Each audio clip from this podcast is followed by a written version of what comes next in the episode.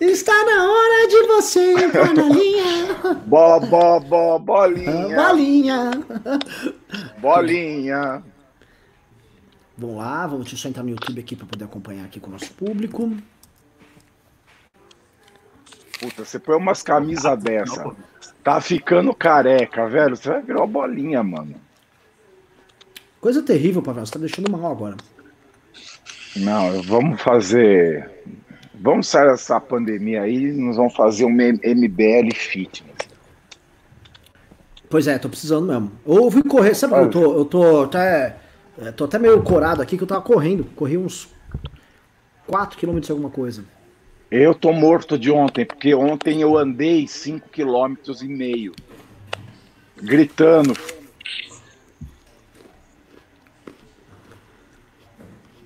Porque não deixaram a gente subir no caminhão.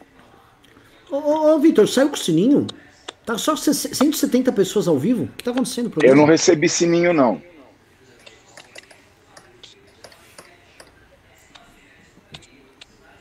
Eu não recebi sininho e hoje nem teve procissão de Corpus Christi. Só As pessoas entram em casa. Manda aí, manda.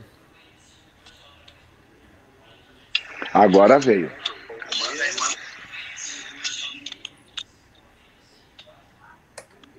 Mas se for, então que sejas. Ô, Couto, o que você tem escutado aí nessa quarentena, cachorro? O Couto não tá no programa, Augusto Couto! Zacarias. O que, que você tá cantando aí? Pessoal, é, não veio o sininho pra vocês também no- nos comentários, Pra aí no mim, chat? pra mim agora, agora chegou pra mim. Deixa eu ver. Ó, pra mim ainda não veio. Porém, não. Canta aí, Guto Zacarias. O que você tava cantando Ó, aí? Acabou de, acabou de chegar o meu. O meu acabou de chegar agora. Você gosta de escutar o Fabinato? Chegou o sininho, agora não dá. Ah, Frank Sinatra. Pavinato gosta de escutar uns eletrônicos pesadão que ele fica só. tum, tum, tum, Não, tum, em casa, em casa, na minha, em casa é Frank Sinatra só. Que tem a Oh, persona. Oh, yeah. Eu nem sei fazer esse passinho, velho. Sabe? Esse passinho. passinho com a mão. Passinho. Não, é que eu, eu queria comentar, porque é o seguinte, assim, é, isso eu vi num, epi- num episódio maravilhoso do South Park, assim como todo negro sabe tocar baixo, né, tem um episódio que eles tentam montar uma banda, Aí eu, eu chamou, cada um foi pegando os instrumentos que tinham que aprender, aí chegou um moleque que era negão, catou assim, ah, vou tocar baixo, mas nunca toquei, me deu ver isso aqui. é, todo gay também sabe dançar essas mudanças musculosas, né? Então, tipo, né, sabe, é, besuntado, totalmente besuntado numa balada assim que tá durando 48 horas de balada, sabe? Tipo. Boa noite, meus queridos amigos aqui do MBL News. Estavam ouvindo a gente falando coisas aqui aterradoras. Boa noite, galera. Estamos aqui ao vivaço e vamos tratar hoje de queda de presidente da República. Eu tô muito animado porque nós vamos conduzir essa queda com muita picardia, com muita energia, com muita alegria, com muita ousadia e alegria, como diria Neymar Júnior, talvez o, o comentarista político mais mais pre- pressionado das redes sociais, né? Todo mundo quer saber a opinião de Neymar Júnior. E é o E seguinte. você falou, você falou com picardia, Renan. Não precisa nem de picardia inteira, pode ser só metade. Ah, é? este foi Pavinato. Desculpa, eu tô comendo uma maçã. Pessoal, tô comendo maçã, tá? Porque este aqui, ó, é o pomo da discórdia. Tá bom, pessoal? Estamos vivendo tempos muito interessantes, tá? Ontem, o MBL quis ensinar. O MBL falou o seguinte: a gente virou pra toda a oposição e falou: Meninos, vocês querem derrubar o presidente da República? Prende com o pai. Vem com nós. Cris Bernard deu uma aula no Chiqueirinho. Nem vou me estender muito. Ontem foi o dia, foi dela. Musa, diva, diva do Chiqueirão. E, paralelo, à noite, manifestação, tocando, criando um novo modelo de manifestação baseada em não ter aglomeração, em trazer as pessoas das janelas para se manifestar junto. Sem divulgação, zero divulgação. Porque era um teste, a gente não queria justamente convocar algo novo sem testar antes. Sucesso, É operou, verdade. funcionou. Muita gente mandou mensagem hoje puxando a atenção assim, pô, você devia ter avisado a gente, para a gente ter saído na panela. A gente só foi descobrir na hora. Muita gente queria participar, mas não soube. E foi um sucesso. Foi maravilhoso. Agora, você imagina anunciado a maravilha que não vai ser. Essa é a ideia. A ideia é fazer uma convocação, não só o MBL, e começar a fazer as pessoas das suas casas participarem. Idosos vão poder participar, as famílias vão poder participar, classes sociais diferentes vão poder participar. A diferença vai ser: nós vamos levar a manifestação até vocês. Nós seremos o Uber e o Rap da manifestação. Já que o povo não pode ir pra rua, a rua vai até o povo, tá? Esta é a fórmula que a gente está trazendo. Este é o convite que nós fazemos para os demais agentes políticos, porque é o seguinte: nós teremos que enfrentar esse maluco, nós temos que enfrentar o coiso, o senhor Jair Bolsonaro, e teremos que derrotá-lo. Por quê? Isso se faz urgente porque o título de hoje é Como Derrotar Bolsonaro, tá? Porque este vagabundo, enquanto estávamos enfrentando ele, ele também estava cuidando de proteger sua fortaleza. E ele deu ontem talvez sua movimentação mais ousada que eu quero discutir com vocês, tá? Não quero fazer monólogo aqui, mas é importante eu trazer esse ponto para vocês. O senhor Jair Bolsonaro ontem, ele marcou dois golaços, tá? Golaços, obviamente não golaços pro seu eleitor, mas golaços uh, ah, para sua manutenção no poder, baseada num projeto muito similar ao do PT. Ele entregou pro Kassab o Ministério das Comunicações, que foi recriado, sendo que não é o Kassab que vai ficar lá, é o Fábio Faria, que é casado com a Bravanel, Patrícia Bravanel, filha do Silvio Santos.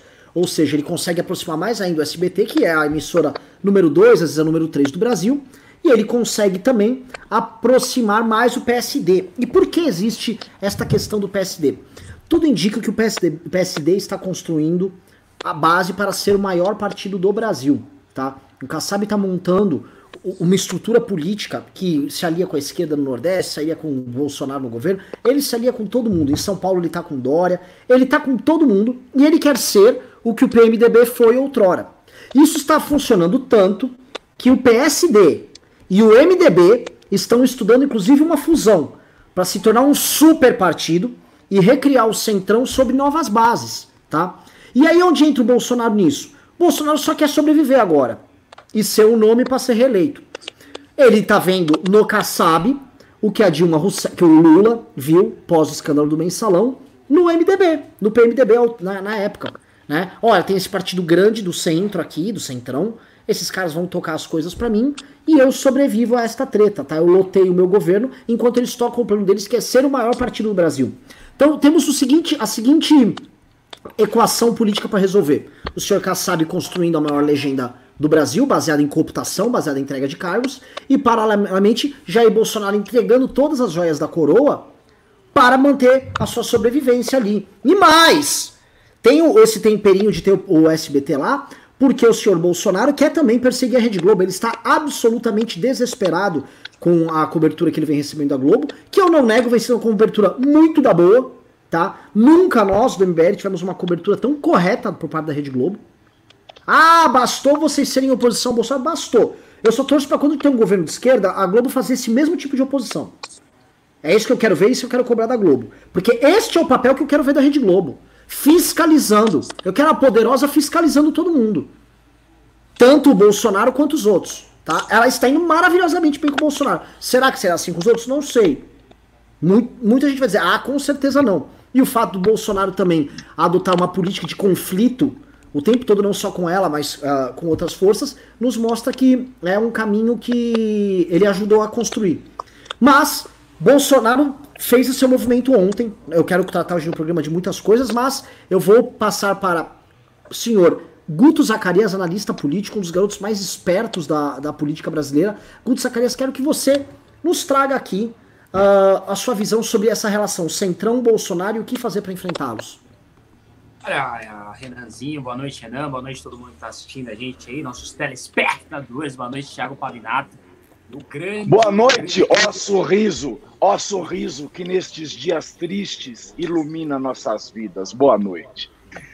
Senhor maravilhoso, jeito que carrega a democracia nas costas, a despeito de quem? A despeito do Centrão e de Bolsonaro. É mais um episódio aí de estelionato eleitoral né, do Bolsonaro, recriando o ministério para dar para o Kassab, né, o Ministério das Comunicações, que historicamente fica com o PSDB, né, tentou ficar ali no governo Dilma, ficou é, durante o governo, o governo do Temer, né, com a pessoa, inclusive, do Gilberto Kassab, e o Bolsonaro não podendo colocar o Kassab, que ia dar muito na cara, colocou aí o senhor Fábio Faria, né? Que tem várias coisas aí na capivara dele que dá pra gente bater, dá pra gente analisar mais pra frente, né? E aí o Centrão, com, é, pela primeira vez nesse governo, o Centrão é, chegando a um cargo de primeiro escalão, né? Isso, acho que isso é, é bom a gente ver. O Bolsonaro estava boteando o governo pro Centrão, dando vários cargos, mas de quinto, quarto, terceiro, segundo escalão várias vezes, como a Fundato, e tantas outras coisas, Denox, né?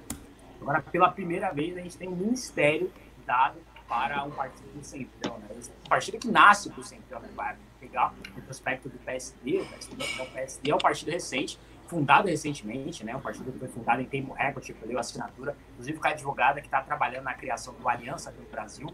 É, e agora, é, o PSDB foi criado justamente para ser um partido centrão, estava no governo Dilma, com Kassab, trazendo inclusive vários deputados do MPB para tentar tirar o apoio do Centrão ao Eduardo Cunha, e a história mostra que não deu certo. E agora, a Vera Magalhães tem uma grande frase, né, que é o Centrão, ele, ele consegue vasculhar, ele sente o cheiro de sangue na água, né, e agora, com esse primeiro ministério dado para o Centrão, eu não acho que o Centrão vai ficar com né, acho que, por exemplo, o PP, o PL, né, o Republicanos, né, o Marcos Pereira, vai todo mundo ficar de olho e tentar cada vez mais cavar o ministério ali para chamar de seu. Senhor Thiago Pavinato. Vamos, vamos falar então o que o Guto não falou. Achei que ele fosse entrar nesses assuntos delicados. Vamos lembrar quem é Fábio Faria. Fábio Faria é um lulista de primeira hora. Aliás, Bolsonaro acabou de nomear um ministro que votou no Haddad. Ele nomeou um cara que votou no Haddad para ocupar o ministério. Esse é o primeiro ponto. Que é um cara que votou no PT historicamente, assumidamente, e hoje, depois que começou a pipocar print e deu salve o print, ele começou a pagar um por um, espertinho. O brasileiro tem cabeça fraca, não lembra. Vocês lembram que, além dele ser lulista, além dele ter votado no Haddad, ele, em 2009, quando ele frequentava Adriane Galisteu, ele foi pivô. Ele foi pivô do escândalo da farra das passagens aéreas. Que até passagem aérea para Galisteu. Ele comprou e a Galisteu ficou lá na saia justa e falando um monte de baboseira. Ela apresentava um programa lá na Bandeirantes. E esse é o Fábio Faria, que era do PMN na época. Fábio Faria também, que foi acusado, foi delatado foi delatado na Operação Lava Jato por ter recebido milhões, junto com o irmão dele, para privatizar a empresa de saneamento de água e esgoto do estado dele, o Rio Grande do Norte. Esse é o Fábio Faria, esse é mais um sujo, é mais uma pessoa com uma ficha corrida que o Bolsonaro está trazendo para o coração do governo. Ah, e a justificativa do Bolsonaro, a justificativa mais chula de todas. Mas eu vou falar dela daqui a pouco, porque tem uma notícia que acabou de sair na CNN Brasil que justifica muita coisa. Vocês lembram que essa semana o Olavo de Carvalho, o velho Olavo, deu aquele pito no Bolsonaro, que foi aquele jogo de cena, e hoje ele publicou o seguinte: eu continuo apoiando Bolsonaro por falta de opção né, por falta de opção. Deve ser por falta de opção quem sustente o velho financeiramente, né? deve ser essa a opção. E vamos lembrar que o Olavo ele está igual ao plano cruzado, ele, o valor dele sobe a cada dia. E adivinhem quem é que Fábio Faria acabou de chamar para ser secretário das mídias sociais do Ministério da Comunicação? Ele, Sorocabeno, Felipe G. Martins acaba de ser convidado por Fábio Faria para assumir toda a comunicação digital do governo Bolsonaro. E não se engane, quem assume, na verdade, essa pasta é Olavo de Carvalho. É Olavo que essa semana fez o preço dele subir duas vezes, tanto naquele vídeo tosco como hoje nesse tweet que ele fala que só apoia Bolsonaro por falta de opção, por falta de alternativa.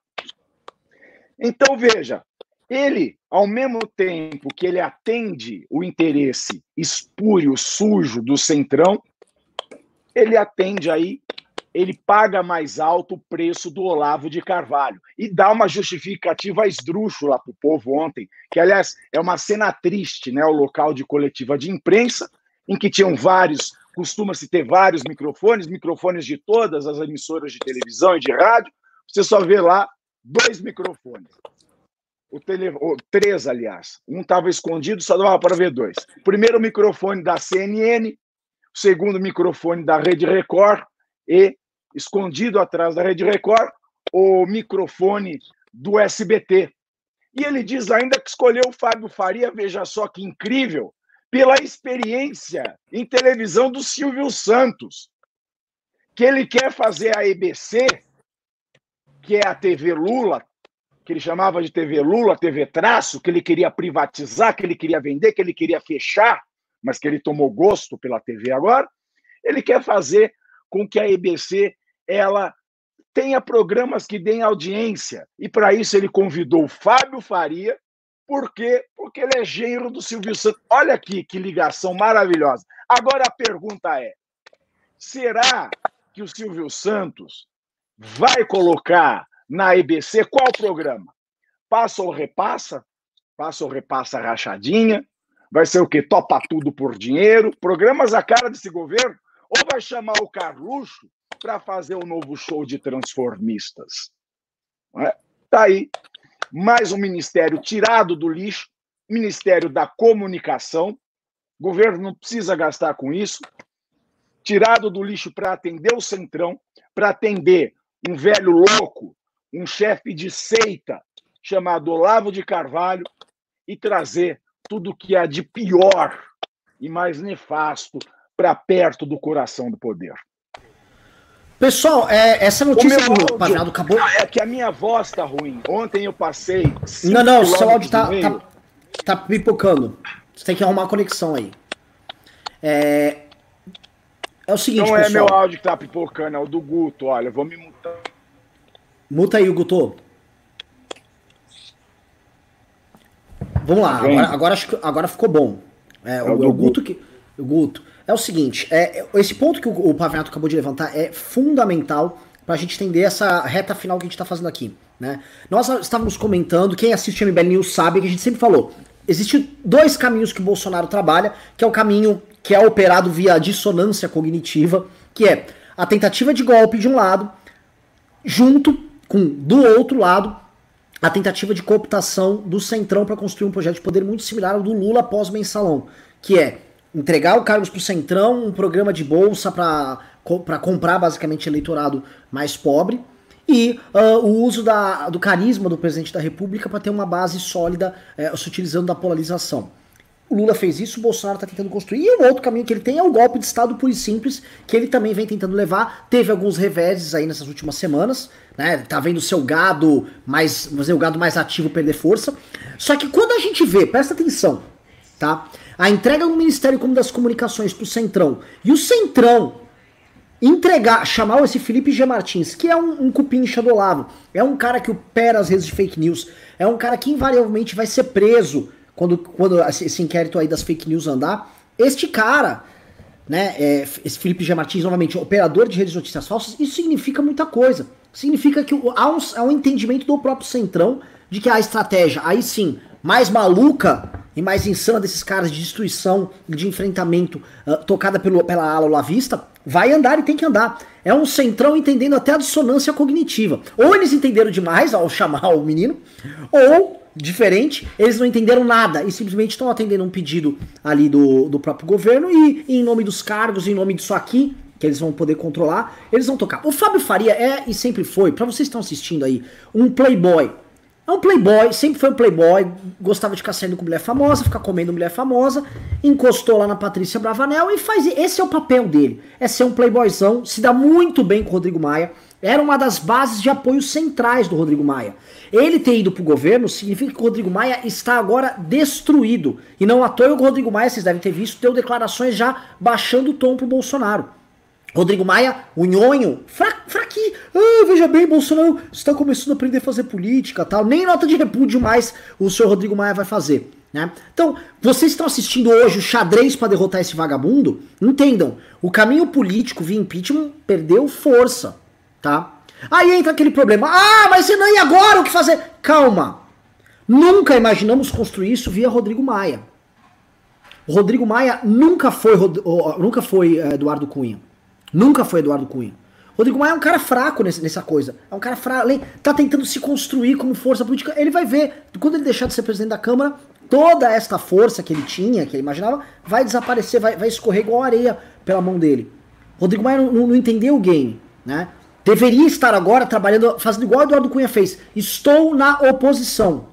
Sou o presidente da Câmara, oposição a este governo. Ficar morno não adianta. Ou você fala, eu sou governo ou eu sou oposição. Hoje no Brasil não existe espaço para você falar, não, veja, há uma coisa boa nesse governo é uma coisa ruim. É igual, por exemplo, numa ditadura, eu ficar elogiando o Sérgio Savão Cruz. Olha, tem uma ditadura que é boa, ela tá matando uma galera, mas veja, é, tem um avanço econômico aqui, construir uma ponte ali. Isso não existe, meu irmão. Quando um, um, um, projeto de poder ele é essencialmente ruim, ele é essencialmente mal, a essência dele é essa, não importa se acessoriamente, ou seja, de forma, vamos dizer, lateral, você tem algumas coisas que você possa considerar boa. É igual falar, Hitler construiu estradas, Hitler é, resgatou a autoestima do povo alemão, Pinochet implementou as bases de uma economia liberal, a, a, a custo do quê? Hã? Tenho certeza que uma ditadura ultraliberal com as minhas ideias andaria muito rápido as reformas, mas a que custo? Se eu fosse construir a ditadura do Renan. A que custo? Vocês estão assistindo, tem que entender, né? O, o, o, o, cara que quer ficar morno, o cara que quer ficar no meio, né? Não é nem o mais ou menos, nem falando do mais ou menos, tô falando desse cara que. Não, não, eu sei também ver o lado bom, tá? Este cara não entendeu. Não existe isso. Eu, eu vi o, bosta do Rodrigo Constantina falando isso, né? Ele, não, porque é, é o, o, o Leandro Ruschel e o. Como é que chama o gordinho lá, o, o do, o do porco? O, o Marquês de Rabicó. O Custer, de, Bernardo é, Custer. O, o, o Bernardo Custer. Ele, inclusive processado pelo Rubinho também, né? É, porque eles dois. É, eles, eles também sabem criticar, não é só essa isentosfera que só critica. Meu irmão, ele não entendeu que o governo do Bolsonaro é essencialmente ruim. E não importa que eventualmente ele tenha cometido um acerto aqui ou ali ou a essência do projeto é ruim, portanto o projeto é inválido. Eu posso listar, eu repito, eu, repito, eu posso listar no PT inúmeros acertos. E posso inúmeros acertos. E isso não inviabiliza, não, não torna o projeto deles é, impaci é, é, é, desculpa, é, refratário ao processo de impeachment. Não! Você tem que pedir impeachment do PT. Deveria ter pedido na época do Lula. É, ah, não, vou ver então o lado correto? Que conversa mole! E esse é um erro que o Maia comete. Esse é o erro central. Ou você condena o projeto Bolsonaro como um projeto essencialmente golpista, antidemocrático e cruel e assassino, porque tem que, e tem que ficar na conta dele esses 40 mil mortos, porque ele sabotou o trabalho de todo mundo contra o coronavírus. Assassino vagabundo, que é o que esse cara é. Ou fica com essa conversa mole. O Maia tá sendo destruído pelo, pelo Bolsonaro porque ele não tomou lado. E não, por não tomar lado, senhor Rodrigo Maia, você você vai ser você não vai, não vai escapar da ira dos Bolsonaro e você não vai escapar da ira das pessoas que podem eventualmente esperaram que você fosse fazer alguma coisa. Tá aí. Tá destruído em praça fazer pública. Uma, fazer uma observação disso que você falou, mas tem uma coisa boa aqui, a economia não está quebrando, tem uma ponte, tem o Paulo Guedes, tem esse apoio que a Fiesp tem dado a esse projeto bolsonarista. É interessante notar nesse momento e fica muito claro as comparações históricas quando a gente acompanha é, três livros. Isso é muito, é muito legal notar isso. Tem um livro é, de um francês é, chamado Eric Valville, chamado A Ordem do Dia. Um segundo livro é, do Antônio Scurati, chamado Filho do Século. E o terceiro do Fernando Pessoa, sobre o fascismo em Portugal na época de Salazar. Um livro conta a história de uma passagem de Hitler, a segunda conta a história de Mussolini e a terceira fala de Salazar, que foi o, ditador da, de, de, Portugal. Todos os três livros, nós notamos que a elite industrial e econômica dos países, bancários, industriais, seja lá o que for, as pessoas mais ricas dos países, eles sempre deram apoio a esses projetos, seja de Hitler, seja de Mussolini, seja de Salazar em Portugal, porque eles viam nele uma porta aberta para poderem ser os Führers, os Duces, os generais dentro das suas empresas. Eles viam uma possibilidade de expansão econômica a despeito da suspeita de projetos autoritários. Então é interessante notar que nos três livros, nos três capítulos em que três ditadores se apresentam, eles são referenciados pela elite econômica dos seus países, que, em nome de um controle maior, de uma liberdade econômica maior dentro das suas empresas, dentro dos seus negócios, acabam cedendo a um projeto autoritário. E o final todo mundo sabe qual é: todo mundo perde. O país quebra, por quê? Porque projetos autoritários não têm sanidade. Nós temos pessoas malucas, nós temos pessoas loucas, nós temos pessoas que só estão interessadas com elas mesmas. Elas não querem saber se para que ela continue no poder, ela tenha que arrebentar a economia, ela tenha que fazer dirigismo estatal. E foi isso que Hitler fez depois. Ele foi reverenciado pelos donos das históricas marcas Siemens, BASF, Porsche e um monte de outras empresas que a gente usa até hoje no nosso dia a dia. Ele foi referenciado por todos porque ele garantiu a todos que eles teriam mais liberdade econômica. E o que é que aconteceu alguns anos depois? Liberalismo, uma pinóia. O que ele trouxe foi dirigismo estatal foi de puro e simples dirigismo estatal, planificação da economia. Então, essa é uma receita de tragédia anunciada. É uma receita que não tem como dar certo. A gente repetir esses mesmos erros e permitir que esses mesmos erros se repitam só demonstra a falta de humanidade e de compromisso com a democracia. Se um sistema, se um governo acerta mais ou menos na economia, a democracia é o regime que permite mudanças a todo momento. É o único regime que permite que as regras elas alterem dentro do jogo político. Porque no autoritarismo, seja ele de direita ou de esquerda, seja ele comunista ou reacionário, as regras sempre são rígidas e dependem do bom ou mau humor do líder.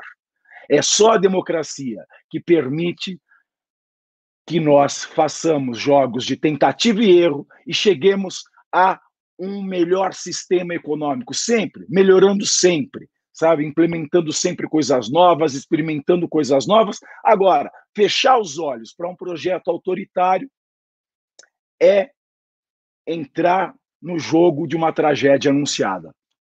Era essa ponto que esses três livros foram interessantes, eu li. A minha voz está estourada, gente, tá? Desculpem. Minha voz está realmente estourada. Estava gritando muito ontem, não, não. Né? O ponto que, eu, que é importante acabar colocar aqui é que tem que. peraí.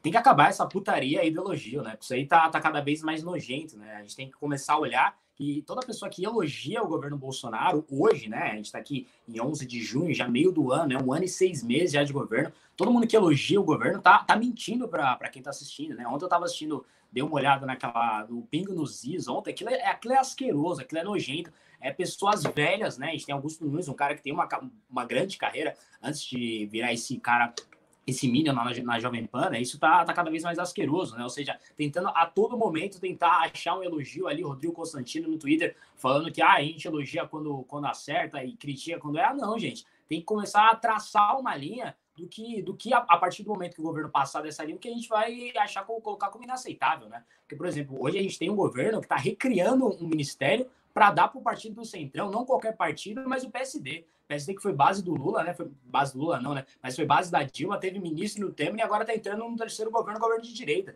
Essa galera tá, tá mentindo, né? Não tem mais qualquer fundamento para apoiar o governo, né? O que, o, que essa galera, por exemplo, Augusto Nunes, Rodrigo Constantino, Zé Maria Trindade, é, Fiuza foi contratado para a Jovem Pan, que é um, é um, recado claro do que a Jovem Pan pretende fazer daqui para frente quando traz Fiuza, né? Tem, tem que pegar essa galera e perguntar o que o governo não pode fazer para a partir desse momento vocês virarem oposição clara ao governo. Porque tudo, antes de traçar esse paralelo, é, é, são essas pessoas, esses jornalistas mentindo para a população, mentindo para quem escuta eles, e o pior, que a população cobrando que todo mundo minta para eles também, ou seja, cobra com o MBL, minta para eles, fala, não, tá tudo bem, a culpa do, do coronavírus não é do Bolsonaro, não, é dos governos, o STF falou que é culpa do, dos governos, quando tudo isso é mentira, né? É a população cobrando que as pessoas mintem cada vez mais, as pessoas que são pagas para falar a verdade, para comentar a verdade, cada vez mais mentindo e ocultando informações da população. Mas isso é um elemento, isso é um elemento de projeto autoritário toda ditadura, todo projeto autoritário, ele tem que ter uma coisa elementar, uma coisa essencial, que é o controle da informação. E hoje em dia é difícil ter controle da informação, está tudo muito pulverizado. Então eles estão se pulverizando com bots das maneiras mais réprobas, porque um, um projeto ditatorial, assim como uma seita, tem que ter controle da informação. Informação é poder. E essa cooptação da mídia que, que o governo tenta fazer através da Jovem Pan, através da Record, através da CNN, através até da, do, SBT, que a gente já falou, o Silvio Santos chegou a derrubar o jornal, o, o jornal do SBT do ar, para não falarem mal do Bolsonaro. Sabe? É uma coisa assim, é, é, é estupidificante isso. Isso deixa a gente em estado de choque, em estado de alerta é, a, o controle de informação é muito natural e denuncia que esse projeto é autoritário. É, outro ponto, né, que é, que é aquela coisa, né, toda a corrupção tem dois lados, né, por mais que o governo Bolsonaro erre, tenha errado muito, principalmente nessa questão de tentar cooptar a mídia, a gente tem que ver que tem uma parcela da mídia que tá louca para ser cooptada, que é assustadora. A gente tem a Record, SBT, é, a própria Band, ele com o Datena várias vezes tentando ali passar pano pro governo. Ou seja, a gente tem a mídia louca para ser cooptada, louca para apoiar o governo né, em troca de sei lá o que, seja que seja dinheiro ou prestígio, né? Ou seja, uma mídia que toda, não, não há democracia liberal sem, sem imprensa livre, a imprensa fazendo um trabalho porco também, né? Óbvio que tem, por exemplo, a Rede Globo, a Folha de São Paulo, Estadão, que óbvio que todos nós temos várias críticas, mas tem acertado muito, principalmente no governo Bolsonaro, fazendo uma oposição ferrenha, com verdade, né? Não tão politizando tantas coisas, mas tem uma, uma parcela da mídia, a Record, o SBT, a Band, são é, é, emissoras gigantescas, CNN, que nos Estados Unidos tem uma moral grande, né? Um dos maiores é, jornais é, da, dos Estados Unidos. Aqui no Brasil está fazendo um papel ridículo, né? Basicamente sendo linha auxiliar do governo, se deixando corromper, o que é nojento, né? É totalmente nojento. É, é muito mais nojento, óbvio, o governo, né, a presidência da República tentar cooptar a mídia, mas a mídia se deixar cooptar também é totalmente inescrupuloso, totalmente inaceitável. Eu acho que a gente tem que começar a bater também na mídia, né, todas essas questões aí. Pois é, meus queridos amigos, é, quem está nos assistindo, né, é, é terrível ter que trazer. É, é, porque assim, aqui a gente está falando do, muito do cenário da guerra. Quem acompanha a MBL News é um público muito qualificado. Ah, nós vamos fazer uma reclamação, né? Não tivemos pimba hoje. Zero pimba, realmente assim, vocês tem, a gente vai ter mais ações aí nos próximos dias, provavelmente amanhã, mas enfim, que enfim, não posso anunciar aqui, né? E ajuda nós, porra! Vocês querem que a gente derruba o governo como? Como é que derruba o governo fazendo isso? Estamos tá, com uma tecnologia precária fazendo live aqui, dando pau. Preciso de ajuda. Agora vamos lá, vou, vou, vou entrar no, nesse outro ponto aqui, que eu acho que é um ponto central para quem está nos assistindo entender, tá? A despeito dele ter tido esta pequena vitória, o que chama de pequena vitória? Ora, cooptar mais um partido do Centrão para fazer parte da sua base para sobreviver, Dilma Rousseff fez isso. Dilma Rousseff tinha todos, tá? Quando a gente fez o impeachment da Dilma, ela tinha o PMDB, o PSB, o PSD, ela tinha uh, puta, PPPR, a bagaça toda, ela tinha todo mundo. Né? O Bolsonaro tá flertando e tá começando a trazer os primeiros agora. Deu o primeiro ministério para valer para um partido centrão, o primeiro cargo de primeiro escalão. Mas, é, a despeito dessa questão estratégica, prestem atenção no nível que nós estamos, tá? Prestem atenção no seguinte nível. Olha só, se você chegasse ali na urna em 2018 para votar lá o 17 no segundo turno, né? Você apertou o 17, você apertou 1, quando você apertar o 7 confirmar, tiver um flashback do futuro, sei lá, veio uma visão. Aí qual é a seguinte visão? Aquela pessoa fala, pô, tô aqui em 2018, Lula foi preso, Lula foi solto. E não apenas foi solto, como o Bolsonaro, conforme dito pelo Moro, aparentemente trabalhou nos bastidores para que não houvesse prisão em segunda instância. Ah, não, não, não, não, isso é confusão aqui. Deixa eu ver aqui. A Operação Lava Jato, pelo menos ela. Não, ela foi completamente destruída. Ah, não, mas põe meio COAF. Que... O COAF foi destruído pelo Bolsonaro. Não, não, não, mas com certeza o Bolsonaro pode ter destruído a, a Operação Lava Jato, mas deve ter tido um, um, PGR porreta que mandou um monte de denúncia pra cima daqueles vagabundos do Centrão, dos investigados que tinham foro privilegiado. Não. Não, ele botou um cara do PT na PGR. Ah, não, mas ele fez muitas reformas. Não, ele só fez a reforma da Previdência, que basicamente foi o próprio Congresso que entregou para ele, em que já era uma pauta que estava sendo tocada desde 2016. Ah, não, mas. Tá, mas assim. É, é, a família Bolsonaro era, era pelo menos uma família dizer, não, não é, ela é envolvida com crime organizado no Rio de Janeiro, rachadinhas mil, cara, uma família corrupta. Ai, ufa, mas pelo menos a gente vai poder votar contra ele na própria eleição, eleição. Não, não sabemos, porque ele tá tentando agora dar a porra de um golpe de Estado. Não, calma, calma, calma, me dê uma notícia. Pelo menos os vagabundos do Centrão não estão no governo. Ah, pois é, meus queridos amigos. Parece uma visão do inferno. O que eu estou descrevendo aqui para vocês é a visão do inferno. Bolsonaro entregou para nós o fim de absolutamente tudo que foi construído quando a direita não estava no poder. A direita não estava no poder e ela conseguiu construir de forma múltipla, de forma diversa, uma agenda, uma agenda econômica liberal, pujante, que sempre precisa ter um governante de direita, andou com o Meirelles. Andou com o Meirelles. Ah, o Meirelles, né, do Centrão. Pois é, o Meirelles andou andou a agenda liberal muito melhor do que o, o, Paulo Guedes. E eu vou falar aqui uma coisa que vai. O gado vai pirar. O Meirelles, enquanto secretário de Economia em São Paulo, secretário da Fazenda, não sei exatamente o nome do cargo, ele entregou 2,9% de crescimento de PIB ano passado para o estado de São Paulo. 2,9%. Tá? É, é, junto com a Colômbia, se eu não me engano, o maior número da América, Latina, da América do Sul, América Latina. 2,9% de crescimento do PIB para o estado de São Paulo, o Meirelles entregou. Porque é um liberal pragmático. O outro, Paulo Palestrinha, aí palestra para cá, palestra para lá, fala isso, aquilo. 1.1. Se tirar São Paulo, São... o Brasil teria crescido 0. alguma coisa. Ia ser um fiasco o crescimento do Brasil ano passado. Ia ser vexatório. Tá? Primeiro ponto que eu lembrei. Tinha uma agenda liberal pujante, estávamos criando isso. Plum! Bolsonaro destruiu ela. Virou essa piada. Hoje o Brasil. Que, que serve o Ministério do Paulo Guedes para mudar o nome do Bolsa Família? Vamos longe, tamo bem, tamo bem. A agenda anticorrupção é o país onde o presidente da República operou o fim, presidente de direita, patriota, operou o fim da Operação Lava Jato. Operou, costurou o fim. E ainda fez o Sérgio Moro sair e xingou ele de comunista. Falou que é agente da China, o Sérgio Moro. E a população ouve, né? Ouve, ouve primeiro que não é surda, ouve que tá em casa no meio da pandemia. E ficamos aqui vendo esse bosta, esse, esse completo demente, esse retardado ficar fazendo isso. Aí o que, que o retardado faz, né? Ele vai fazendo, cometendo todas essas coisas, tirando ontem, da, ontem né, naquela coletiva de imprensa, um, um débil mental, a coletiva acho que foi o Pavinato que ele escreveu, lá com os microfones ali. Ele explica as razões que ele explicou para botar o garanhão da lista do Lebrecht, né? O Fábio Faria era o garanhão na lista do Lebrecht. Garanhão esse... ou bonitão. Ou bonitão. É? Ele tinha as é? duas. É alterado. É?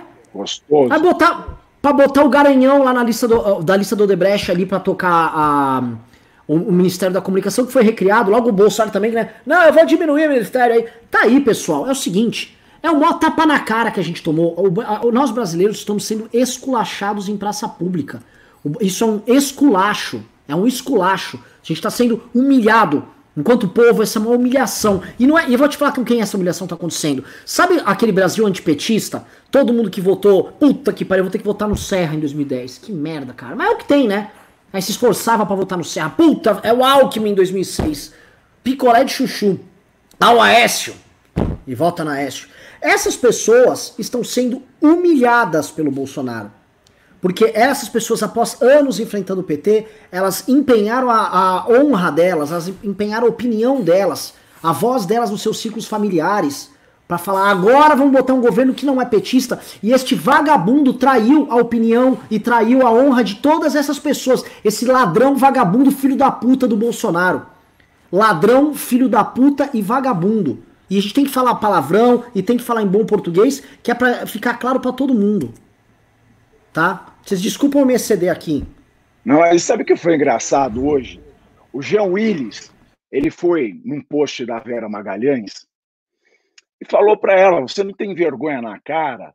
foi você que ajudou a colocar o Bolsonaro lá. Vocês têm essa culpa, etc. Aquela lenga-lenga que o Felipe Neto já tinha começado no Roda Viva, de, de fazer mais partição no Brasil e apontar culpados em vez de buscar soluções. Né? Ele falou dos golpistas de novo, etc. e tal.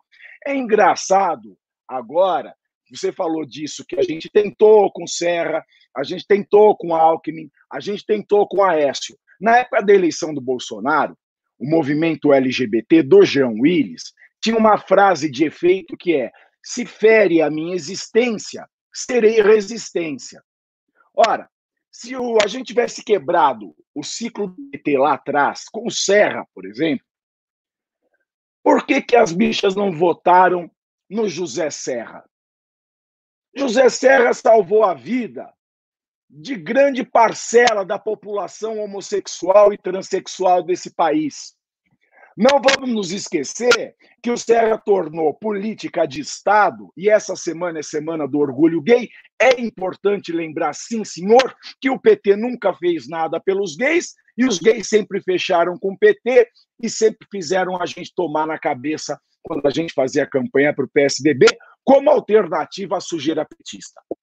José Serra transformou a entrega de tratamento ao HIV em política de Estado. Antes era só uma política de governo. E ele não só tornou uma política de Estado, como ele peitou os laboratórios internacionais para quebrar a patente dessa medicação.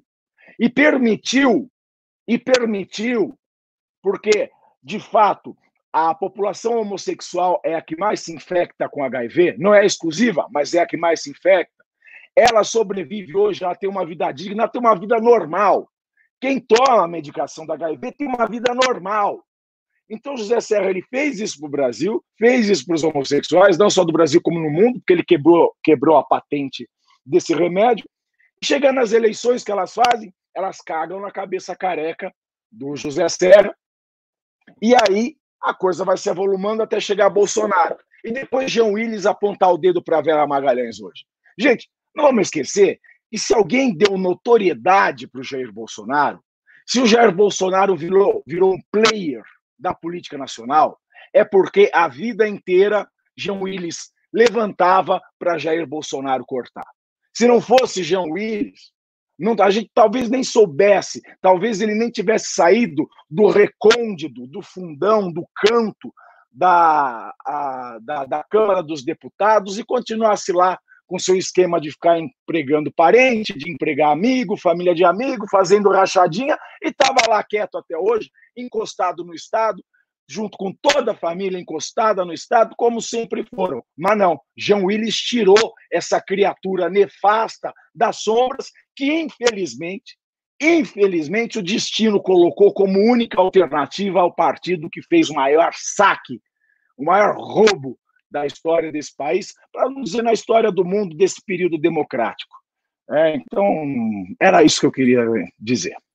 E é um governo de traidor, né? Um governo que só trai a população e humilha, como o Renan e o Pavinato bem, muito bem disseram, a quem votou nele, né? E a galera antipetista, né? Hoje a União Europeia anunciou que vai reabrir, por exemplo, as fronteiras lá em 1 de julho, né? E já disse que o Brasil muito provavelmente não vai estar entre quem vai entrar, né? O próprio Trump também já tinha falado coisas parecidas, barrou a entrada de brasileiros, né? ou seja, todo aquela, aquele papinho de Felipe G. Martins mesmo, que, que é uma das pautas de agora, né? O Lavo de Carvalho, do próprio Bolsonaro, de restaurar a imagem do Brasil lá fora, já virou piada, né? O Brasil já virou uma piada internacional há muito tempo, né? Ou seja, já não tem mais o que eu acho, é tudo que é criticado do governo Bolsonaro, meio que já aconteceu, que aconteceu no passado, né? A gente vê a população cada vez mais incrédula sobre, sobre o governo. Por exemplo, hoje rolou, por exemplo, a nomeação, a recriação de ministério para dar para os partidos que é mais centrão do próprio centrão, que é o caso do PSD, e não teve tanta chiadeira, porque, porque a parcela da população que dava para desembarcar do governo já desembarcou. Agora já estou maluco, né? Em como, como eu bem disse, passado um ano e seis meses do governo, quem ainda está com, com o Bolsonaro é porque quer o golpe. É porque quer uma autocracia, não tem mais ah, reforma econômica, o escambau, não tem mais isso. Quem está ainda apoiando o Bolsonaro quer o golpe. E, e, se rolar o golpe, que é muito difícil, mas se rolar, vai continuar apoiando. Não tem nada que o Bolsonaro possa fazer, que uma parcela da população vai começar a partir de agora, né, junho já de 2020, que vai passar a criticar essa galera. E aí a gente tem que colocar, inclusive, o mercado financeiro, que eu acho que é a única parcela da população que ainda apoia assim, o Bolsonaro, né, parcela organizada, né? O agro já teve alguns ruídos é, naquele episódio lá da Amazônia, com, com Ricardo Salles, Macron, etc. É, a, a, Lava Jato, né, a ala Lava Jateira já desistiu, agora só quem apoia o mercado financeiro, principalmente com, a, com, com, o papo do Paulo Guedes, né? Paulo Guedes, como todo mundo sabe, vai apoiar até se continuar um golpe, né? Ele já está mostrando que não tem a menor hombridade, né? Então, o recado é, hoje, 6 de junho de 2020, é, mês 6 de 2020, já não tem mais o que criticar no governo que já não tenha sido criticado lá atrás, porque é um governo que erra, não vai parar de errar, e se, e se der o golpe, né, que é obviamente o erro maior que esse governo pode fazer, vai continuar tendo o apoio de uma parcela da população, o que é inaceitável e até nojento. Não, e o gado já está ensaiadinho, né? O gado está com aquela conversinha mole de que não vai ter custo adicional nenhum. Não, não vai. O ministro não vai ter motorista, o ministro não vai ter carro. Não, ele era deputado, ele vai parar de receber é, como deputado e vai receber. Como se o suplente dele não fosse assumir a vaga. Salafrário, vagabundo, mentiroso. Como se o deputado que saísse de lá, como se a cadeira dele que se esvaziasse na Câmara não fosse ser ocupada por um suplente que vai ter o mesmo número de, de, de, de, de assessores, que vai ter as mesmas verbas, que vai ter o mesmo salário. Como é que não aumentou? Ele faz. E, e, o povo é burro, e o povo repete isso, e o povo, e o gado fanatizado repete isso direitinho. Não vai ter aumento de gasto, vai ter suplente. Guto, a gente está tendo problemas de áudio assim recorrentes. Você precisa. Acho que o Paranação pode falar tão é alto. É verdade. Porque estoura. É, isso é verdade. Mas agora fiquei louco. Ah, mas diminui, diminui, seu, diminui seu volume aqui no Can Mic aqui embaixo. Ah. Que aí, você, aí eventualmente você não bate esses picos. Perfeito. Eu só queria mudar o, a pauta aqui rapidinho para vocês. Eu, eu, coloquei o título, porque eu senti, eu não queria que entrasse na pauta de hoje. Eu acho um assunto bem desagradável, mas nós não vamos poder fugir dessa discussão. O Arthur gravou um vídeo sobre isso. Eu confesso que eu não acho que o Arthur deveria gravar sobre isso, tá? Que é o tal do caso dos Exposed ai, ai, ai. e o caso do PC Siqueira, tá? Vocês ouviram, ou vocês souberam do caso do PC Siqueira? O Guto com certeza soube, ele é, o ele é o rei da cultura pop. É, eu, eu, eu, vou, eu, vou, eu vou pedir pro Guto fazer uma abertura, mas antes de tudo eu queria falar o seguinte. É, eu não gosto dessa cultura do expose que a gente está tendo. É uma versão das relações sociais da cultura da delação que a gente viu o Brasil se transformar. Tá? É basicamente assim. É, não existe mais a privacidade, as relações são privadas. Eu, assim, se o PC queira cometer um crime, tô sendo bem claro, ele vai pagar pelo crime dele e eu quero que ele pague. Agora, esta cultura que está sendo criada é nojenta. É absolutamente nojenta e é anticivilizacional. É uma cultura de barbárie, é uma cultura imunda que eu tô vendo esquerda fazer e direita agora começando a defender. Antes sempre tinha feminista que fazia isso tal. Posto isso que eu queria colocar, porque eu acho um negócio horroroso. Explica esse caso, Guto, e as implicações, porque tá tendo implicações políticas já. A gente falou de Neymar aqui, Felipe Neto, né? É impressionante o duplo padrão. Guto Zacarias. É, só rapidinho, né? Prometo ser rápido nesse ponto, né? O, o Pavinato falou sobre a tática nova do Galo de falar que é bom criar um ministério, né? Porque não vai ter custo, né? Então o Bolsonaro podia fazer criar 513 ministérios, colocar todos os deputados lá e não tem o Congresso, o Brasil ia economizar pra caramba, né? Pra ver como essa, esse argumento é ridículo, né? Agora, o PC Siqueira, né? Um anônimo lá, um desses dessas páginas nojentas, né? A rede social dá voz para muita coisa e acaba dando voz para algumas coisas esquisitas, como é esse caso desses anônimos, que às vezes vem para o bem, fazendo algumas boas exposições, mas geralmente vem para mal, né? Ou seja, alguém cria um fake e acaba difamando, né? E a galera tá louca para aceitar qualquer difamação, acaba embarcando nessa, né? Daí um anônimo, ele fez sobre, se não me engano, o baterista ou baixista do CPM 22, é uma banda de rock, não escuto muito rock, principalmente rock moderno, nacional, mas daí expondo o baterista, o baixista do CPM 22 e logo após ele já expõe o caso do PC Siqueira, né, que, que aparentemente ele estava conversando com uma moça, essa moça maior de idade, e aí mo essa moça acabou mostrando aí o bumbum da filha dela de seis anos de idade, né, acabou mandando ali, é uma coisa nojenta, né, mas as redes sociais estão loucas por coisas nojentas, né? É absurdo, né? Uma janela de Overton, se não me engano, é o nome dessa janela, mas aqui você acaba abrindo um leque de coisas ridículas e aí vai indo de um extremo ao outro, como é esse caso aí, né? E aí, é, eu também, eu falei pro Arthur lá no grupo lá do gabinete, falei, cara, acho que é melhor Como é que é? Explica, explica devagar. Eu tô tentando acompanhar essa loucura toda. Um cara falou mal do baterista do CPM 22. Não, não, não. Ele expôs. Isso ele é outra expôs, história. Ele, é outra história, mas ele, ele, o cara que expôs o PC Siqueira, ele tinha antes de expor o PC Siqueira. Ah, é o histórico da figura. Sim. É o histórico é, da figura. É esse ele já tinha falado do baterista. E que ele falou do baterista era mentira ou verdade? Cara, a gente não sabe, hein? É essa questão. Não né? sabe, ok. Ninguém sabe. Porque Aí ele volta a sua atenção ao PC Siqueira. Ah, então, né? Mas é, mas é para mostrar, né? Bom, vamos lá, PC Siqueira. Aí, re, re, explicando, ele estava conversando com uma mulher, essa mulher maior de idade, e essa mulher mandou a é, foto da bunda ali da filha dela de seis anos, né? segundo os prints, né? Tem print, tem. Essa, pessoa, essa pessoa é tipo Anonymous.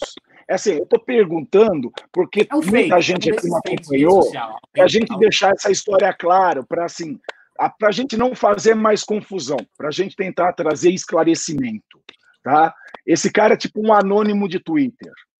Sim, Ou é uma pessoa que é, você é sabe quem é? fake. é? É só uma conta fake de Twitter que agora ela pretende ali denunciar algumas pessoas, denunciou esse baterista ou baixista do CPM 22 e agora denunciou o Felipe, o PC Siqueira, né? E aí a galera começou a pedir, a, principalmente... E como é que foi a denúncia? Conta pra gente como que foi a denúncia. É um print, né? Aparentemente o cara que o PC Siqueira estava conversando, né? É, ele, ele mandou também para um outro cara, né? Falando, pô, olha isso aí que aconteceu, já apaga logo, né? E esse cara, ele gravou a conversa e mandou para esse anônimo, para essa conta fake no Twitter. É uma conversa esquisitíssima, né? Porque o cara, ele vai conversando detalhes, né? Ah, e quantos anos ela tem? Não sei o que lá. Que todo mundo que já conversou sobre com amigos, sobre mulher, a gente não fica perguntando essas coisas. Mas, obviamente, pode ser verdade, como também pode ser mentira. Eu só acho que. Eu, eu falei isso, inclusive, pro Arthur, né? Eu falei, cara, acho que é melhor entrar mais para frente nesse assunto, né? Porque depois a gente pode bater com a cara e aí ser tudo verdade. mentira. Mas, obviamente, o Arthur é um comunicador, entende muito mais esse sucesso que ele. falou, não, eu vou abortar falando que pode ser mentira, que as pessoas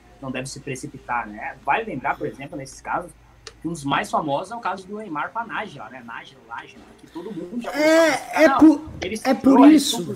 E aí todo mundo viu que não era verdade, que ela inventou, inventou tudo e foi lá e todo mundo bateu com a cara, né? Então, muito provavelmente vai acontecer, e dessa vez com mais coisa que, ao menos para mim, é um juízo de valor pessoal, é muito mais grave que a gente tá falando de pedofilia, né? Isso aí é uma coisa muito bizarra, pode matar, né? Imagina o PCSqueira se ele sai na rua, alguém pode matar um sujeito que foi pedófilo, né? Eu acho que tem que ter muita paciência, muita temperança para tratar dessas questões todas. Aí, é eu, eu, eu, vou, eu vou ser claro, o PC Siqueira falou que é mentira, é, ele não gosta da gente, já nos atacou várias vezes, eu não tenho motivo algum para ficar sustentando esse espetáculo bizarro contra ele. Ah, se for verdade, se for verdade, que provem. Assim, que provem. Porque, por que o cara vai fazer um expor, levar, levar-se na polícia essa porra, tá? E o, o, as provas que o PC mostrou são bem interessantes. O relógio lá da, do, do, celular que mostra isso, a gravação tem um minuto e o relógio não gira durante um minuto, então o tempo não passa lá. Parece que são, são falhas que tem ali, se, se eventualmente é uma armação mas para mim fica muito claro que é uma cultura bizarra que está sendo imposta aqui. E eu tô falando nisso, pessoal. É triste ter que falar desse assunto e trazer esse assunto num programa de qualidade como a News, porque eu vou colocar. Porque numa política onde Felipe Neto é player fundamental, onde Felipe Neto fica dando bronca, isto aqui passa a fazer parte do dia a dia. É uma merda. Não quero falar, o MBL 3.0 tem como ideia não tratar dessa, desse tipo de coisa, mas esse tipo de coisa invade, assim como invade a, a, sala da política, a sala da boa discussão, a postura de um Felipe Neto, chamando todo mundo de golpista, querendo que o Neymar se torne um player político, a Anitta agora se tornando uma, uma, um player político. Sem crítica, quem quiser ser player político, que seja, tá? Meu ponto é o seguinte: eles trazem para si também os seus demônios, os demônios vêm para a sala. Não pense que as pessoas vão trazer o Felipe Neto e, e, e, os influencers de YouTube e toda essa cultura estranha impunemente. Não pensem, quem está assistindo aqui, que isso não vai cobrar um preço. Isso vai cobrar um preço de todo mundo. Tá? E o preço é o próprio debate público. Esse preço será cobrado, tá? Porque o que eu tô vendo, tá? É uma marcha da insensatez rodando no mundo inteiro. Eu vou contar algumas coisas. Acabaram de pichar a estátua do padre Antônio Vieira lá em Portugal. Foi em Lisboa. Cara, padre Antônio Vieira virou inimigo. Ah, descoloniza já, é, é, é, é, uma, é um protesto anticolonialista. Pelo amor de Deus, cara. Padre Vieira o quê? Século XVII? Pelo amor de Deus, meu irmão. Pelo amor de Deus. A, a, Lembra a quando a gente olhava? Lembra quando a gente olhava para o Talibã derrubando o monumento? Estou fazendo isso agora. É uma talibanização. A gente quer sair do Bolsonaro para cair no Talibã. Tá? Esse fim de semana, a sorte que o Arthur protocolou na polícia, mas a polícia já tá esperta também. Ah, querem derrubar onde estátua, quer derrubar a estátua do Monteiro Lobato. Ah, o Monteiro Lobato tinha tia Anastácia, era racista. Porra, velho. Porra, velho, eu falo assim, Roma foi construída tendo como base um sistema escravocrata. Derrubem o Coliseu. Derrubem todas aquelas estátuas.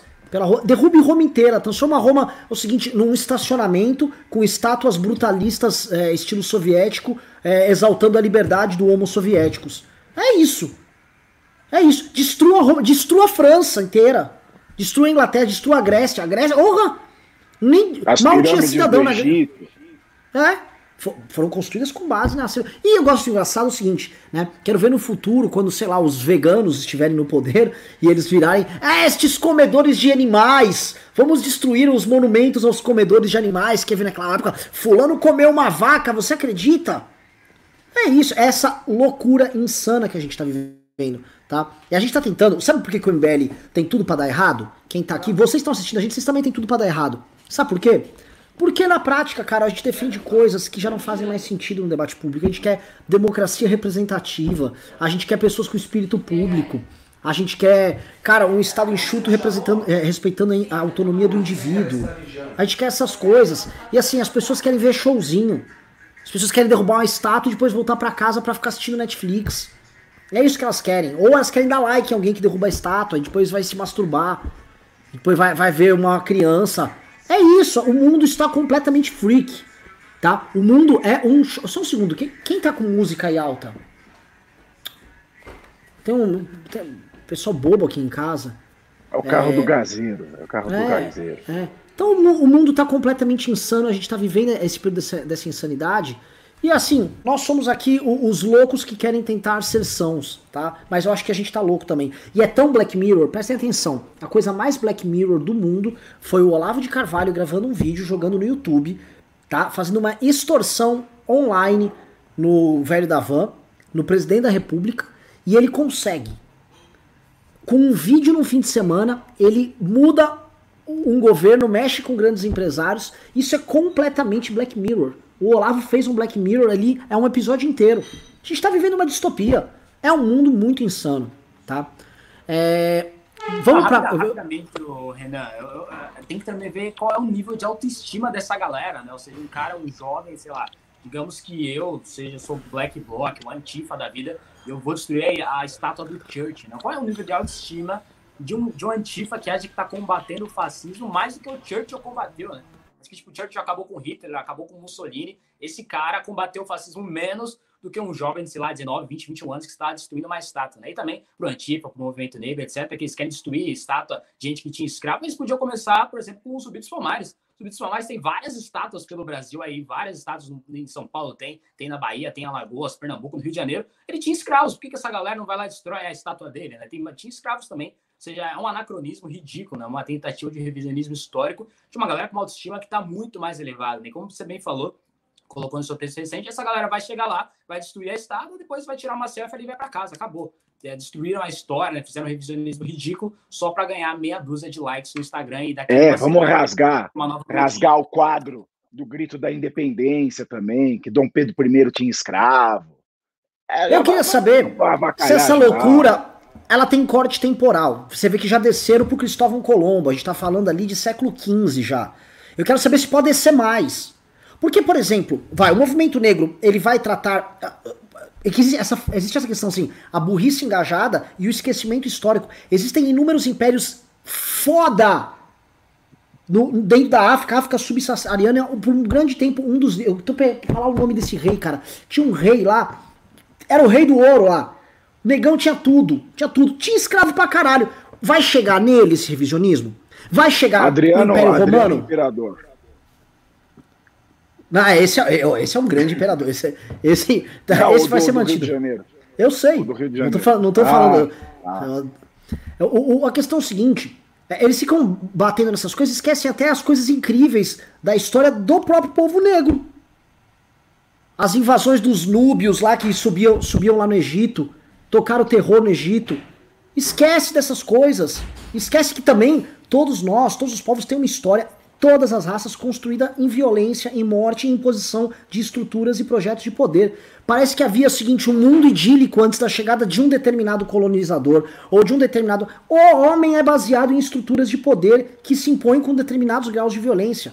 E talvez o melhor Tem uma frase do Ratzinger, do anterior, desculpa cortar, do Bento XVI, que ele fala: é, a igreja, se ela se casa com uma época, ela fica viúva na próxima. Eu falo isso porque você falou, fez uma, uma, um ponto importante, você trouxe um ponto importante que é: você imagina se os judeus, que é um dos povos mais antigos, um dos povos base da nossa civilização, quisessem rasgar a Torá, porque na Torá existe o registro da escravidão do povo no Egito. É, só que olha, se a gente volta, a humanidade ela é inteira construída com base em dominações, em exploração, em injustiça, em maldades. É, a humanidade é isso. É, existe essa coisa que eu vejo na esquerda, que é uma tentativa de negar a própria natureza humana.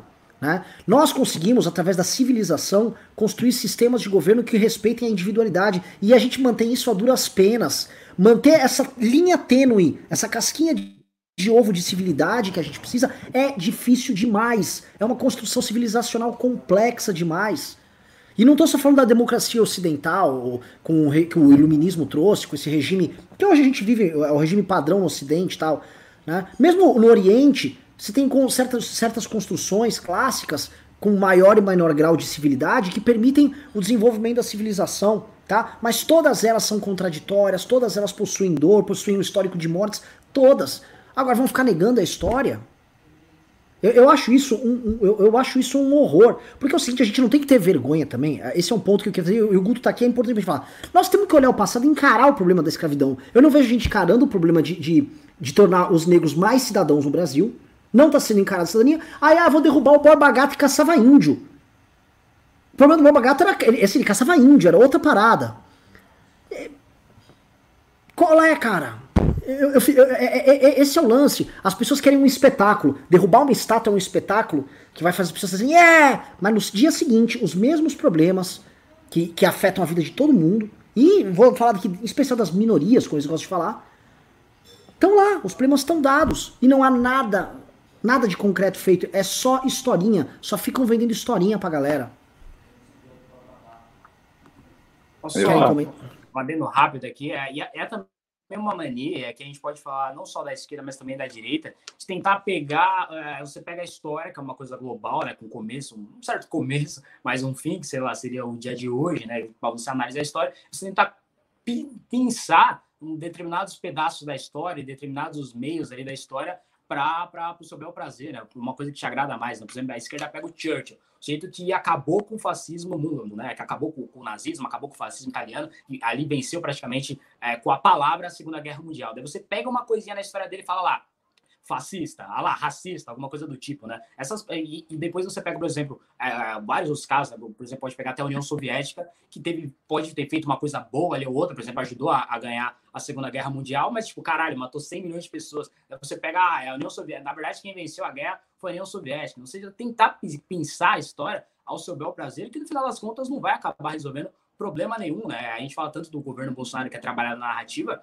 a esquerda também tenta sempre ali pegar pela narrativa, né? Porque você vê que no final das contas, né, no fim do dia, essa galera não tá preocupada com acabar com o racismo, acabar com o fascismo, eles só querem também ter uma narrativa para chamar de sua, né? Porque eles não querem, por exemplo, a, é, tirar de todos os monumentos de quem teve escravo, de quem foi racista. Se fosse isso, eles, eles tinham pegado praticamente todas as estátuas, porque no passado quase todo mundo tinha escravo, né? Escravidão é, é o normal na humanidade, né? Desde que tem humanidade, tem escravidão, isso vai acabar com os liberais, por exemplo, John Locke, etc., que também tinham escravos, né? Ou seja, é tudo muito complexo, né? não é uma coisa preta no branco, ou seja, fulano era racista, vamos acabar com a estátua dele. Né? Muito provavelmente o Borba também era racista, muito provavelmente o Churchill também era racista, mas ao mesmo passo que Zumbi dos Palmares e tantas outras estátuas de negros, etc., por aí, muito provavelmente também tinham escravos. Né? Então, essa galera, como eu disse, eles vão acabar tirando, inclusive as figuras de esquerda, que eram racistas, que colocaram escravidão, escravizaram seus povos, como, por exemplo, as estátuas de Lenin, de Stalin, aquelas estátuas da Coreia do Norte, ou até estátuas do Palmares, que também tinham escravos. Ou seja, é uma galera que também opera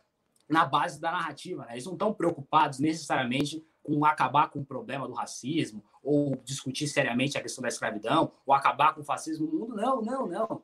Por exemplo, é como eu sempre falo, e falei numa live com o Pavinato recentemente, essa galera chama o Bolsonaro de fascista, e tem, vários, tem várias coisas, né? o Ricardo Almeida fez inclusive um vídeo sobre isso, tem várias coisas do Bolsonaro que você pode comparar com o fascismo. Mas essa galera chamava o Serra de fascista, essa galera chamava o Aécio Neves, o Fernando Henrique de fascista. Então, é, a esquerda é extremamente narrativa e não tem. É, não, e aplaude a CLT. Aplaude a carta Exato, de Olavo. Mas você vê que a gente roda. pelo fascismo? A gente roda, roda, roda e cai no mesmo ponto. O extremista, sabe, o cara de esquerda, o progressista, ele é igual o cara, o conservador, o, rea, o conservador não, o reacionário. Os dois são anticientíficos. É só o democrata, é só o nego que gosta de sociedade aberta, como diria Karl Popper, que gosta de ciência. O cara da esquerda, o cara radical de esquerda, ele não gosta da ciência, assim como o radical de direita não gosta de ciência. E perceba, olha como é linda a filosofia. Para o cara da, da esquerda, para o radical de esquerda, a história é um rio que corre para frente. Para o reacionário, é um rio que corre para trás. E você percebe que o cara de esquerda que hoje ele quer derrubar a estátua que lembra o passado, que lembra a evolução, ele quer começar a história do hoje. Ele quer cortar tudo que é de antigo, porque atrás não presta. Então ele corta aqui na frente, porque aqui para frente é o nosso melhor estágio e daqui para frente só há de melhorar. E o cara que é reacionário, o bolsonarista, quer pegar o recorte lá de trás. Ele quer voltar à evolução, ele quer negar a ciência e quer voltar a falar de terra plana. Então você percebe que são dois, é, dois fatos de um mesmo fenômeno. Dois fatos daquilo que a ciência política, que a filosofia sempre descreveu. Enquanto o cara radical de esquerda olha para o futuro, porque o rio dele, a glória dele está no final do rio, o cara da extrema direita, o reacionário, ele está olhando o barco que está naufragado, como diria o Mark Lilla, né? Ele olha o rio correndo para trás. Então, os dois faziam um corte e nenhum dos dois está preocupado com a ciência. Nem o radical de esquerda, nem o radical de direita, que é um reacionário, que eu, eu não gosto de chamar de direita, mas é, tá no saco aí por, uma, por um entendimento histórico e jornalístico, então fica. Mas a ciência mesmo, só liberal, só conservador, é, compromissado com a democracia. Sem sociedade aberta não há ciência, e nem o reacionário. E nem e o esquerdista radical querem sociedade aberta. E outra, a história também não é essa coisa preto no branco, bom ou ruim, né? Tem tipo, você pega, por exemplo, a Margaret Thatcher, que é tem, uma baita. Tem 50 tons de cinza entre o preto e o branco, meu querido. Tem 50, 50 tons, de, de cinza. Temer, como diria o Guilherme Boulos, né? Tudo tem um pouco de 50 tons de Temer ali na questão toda, né? Porque você pega, por exemplo, a Margaret Thatcher, uma baita primeira-ministra, mas na política externa dela foi muito ruim. O próprio Ronald Reagan acabou com o comunismo no mundo, mas também deixou uma, uma dívida econômica que só foi sanada, por exemplo, pelo Bill Clinton, que é um presidente ruim. Então, tipo, tem muita coisa, né? A própria União Soviética ajudou a vencer ali a Segunda Guerra, mas depois, um pouco antes também, vai, por exemplo, usar os campos de concentração nazista. Então a gente tem que parar com essa história, tipo, a ah, Churchill era racista. Muito provavelmente era. Ricardo Almeida fala que o Churchill até gostava do Mussolini, assim, antes do Mussolini chegar com força no poder, né? Tinha até uma simpatia ali pelo Mussolini. Só que depois, o, no saldo da história do Churchill, na verdade, ele acabou com o fascismo no mundo, né? E a esquerda, né, que tem sempre aquele papo de, ah, vai estudar história, etc, etc, acaba tentando pensar um pedaço da história que vai acabar favorecendo a, a narrativa deles, né? Maravilhoso, olha, maravilhoso. Discussão de alto nível aqui no MBL News que vocês me desculpam, né? Em nenhum outro lugar você terá essa discussão aqui tão, tão quente, tão boa. Eu vou falar, vou jogar um, eu vou jogar, uma, vou jogar um problema aqui pro senhor Pavinato, né? Ao defendermos o liberalismo clássico, como estamos defendendo, as premissas clássicas do liberalismo, pressupondo a existência do Estado, pressupondo, pressupondo direitos e garantias fundamentais, não estaríamos nós, senhor Pavinato, sendo reacionários? Não seria o modelo que nós estamos defendendo? Vou explicar por quê. Porque hum. eu creio que nós estamos um modelo, o, def, o, modelo de sociedade que nós estamos defendendo, o modelo de Estado que nós estamos defendendo, que eu creio ser um modelo melhor e foi o modelo que mais benefícios trouxe à humanidade, é um modelo em certa medida superado. Superado, e não que ele foi superado porque ele se tornou pior, ele foi superado porque ele está menos efetivo para essa sociedade pós-moderna que nós estamos vivendo, essa sociedade do espetáculo, que ela está querendo outras coisas. A sociedade tá, eu vejo as, as, pessoas, por exemplo, as pessoas votam no, no Bolsonaro pelo espetáculo. A gente já comentou aqui que o Bolsonaro é um presidente essencialmente narrativo. Ele vive de entregar narrativas ali. E a esquerda está fazendo um enfrentamento, que é o que eu estou vendo agora, narrativo. Essencialmente narrativo. Né? Ah, vou derrubar status, eu vou discutir não sei o que, tá? Entendeu? Então, assim, é, é, eu tô vendo que as pessoas não querem. As pessoas querem flertar com esses exageros e flertar com ditaduras e ter essas experiências. E, é um, e, é um, e é um, as pessoas querem uma espécie de um liberalismo estético, um liberalismo político estético que permita que elas fiquem trocando de sistema político ou trocando de panaceia a cada estação. É, com essa liberdade de um mundo onde as coisas não são mais sólidas. Então, eu tô jogando uma provocação aqui. Não seria aquilo que nós defendemos algo essencialmente superado? Explico-lhe com minha voz rouca e sexy de hoje. Ele não é um modelo superado.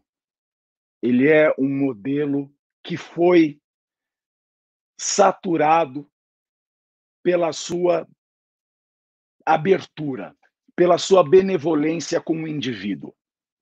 O liberalismo ele é o melhor modelo para o indivíduo.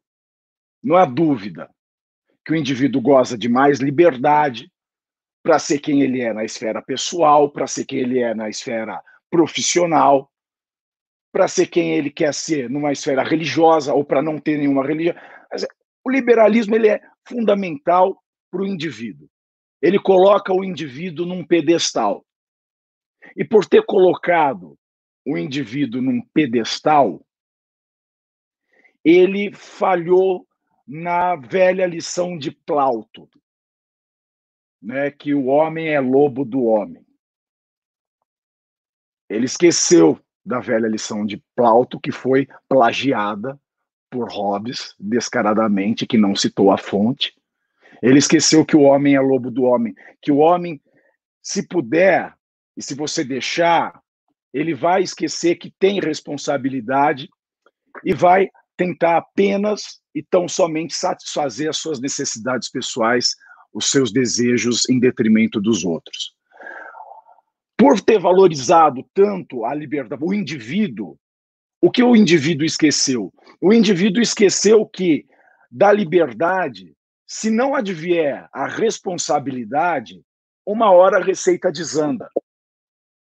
Uma hora a receita dizendo e as pessoas o liberalismo ele não foi capaz de educar as pessoas para as suas responsabilidades.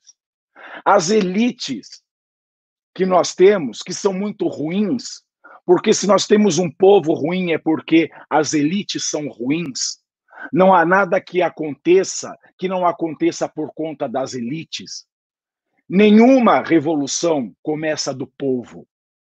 A Revolução Francesa começa das elites. Se não fossem lá os nobres pensadores iluministas terem ideias novas, não haveria uma base para fazer nada, porque o povo não sabe fazer nada. Tudo depende das elites, seja ela financeira, intelectual, e geralmente essas duas questões se encontram, ser elite financeira e ser elite intelectual. Aqui no Brasil, nós temos uma matriz diferente ainda. Nós não temos da, da, da, Revolução Francesa, não é a nossa matriz. A nossa matriz é a Revolução Gloriosa, que é uma revolução mais elitizada ainda. Então a elite ela esqueceu de ensinar para a base da sociedade o que é responsabilidade. Esqueceu de dar elementos básicos para ela saber navegar e operar dentro do liberalismo. Então, a base ela não aprendeu que ela precisa ser responsável. Ela ouve direito fundamental, porque o liberalismo ele nos garante, ele nos dá a base do direito fundamental, e você pimba aí por essa aula, porque uma aula dessa na GV custa o olho da cara. Então presta bem atenção, e na PUC também custa caro você ouviu falar uma coisa dessa. O liberalismo, ele que tem por base um colchão de direitos fundamentais, liberdades, as pessoas não foram educadas para responsabilidade. Então, quando você tem liberdade sem ter responsabilidade, você começa a achar, como acham os bolsonaristas, que liberdade, liberdade de expressão, por exemplo, é carta branca para cometer crime, para ofender, para humilhar, para fazer o que fazem com o PC Siqueira.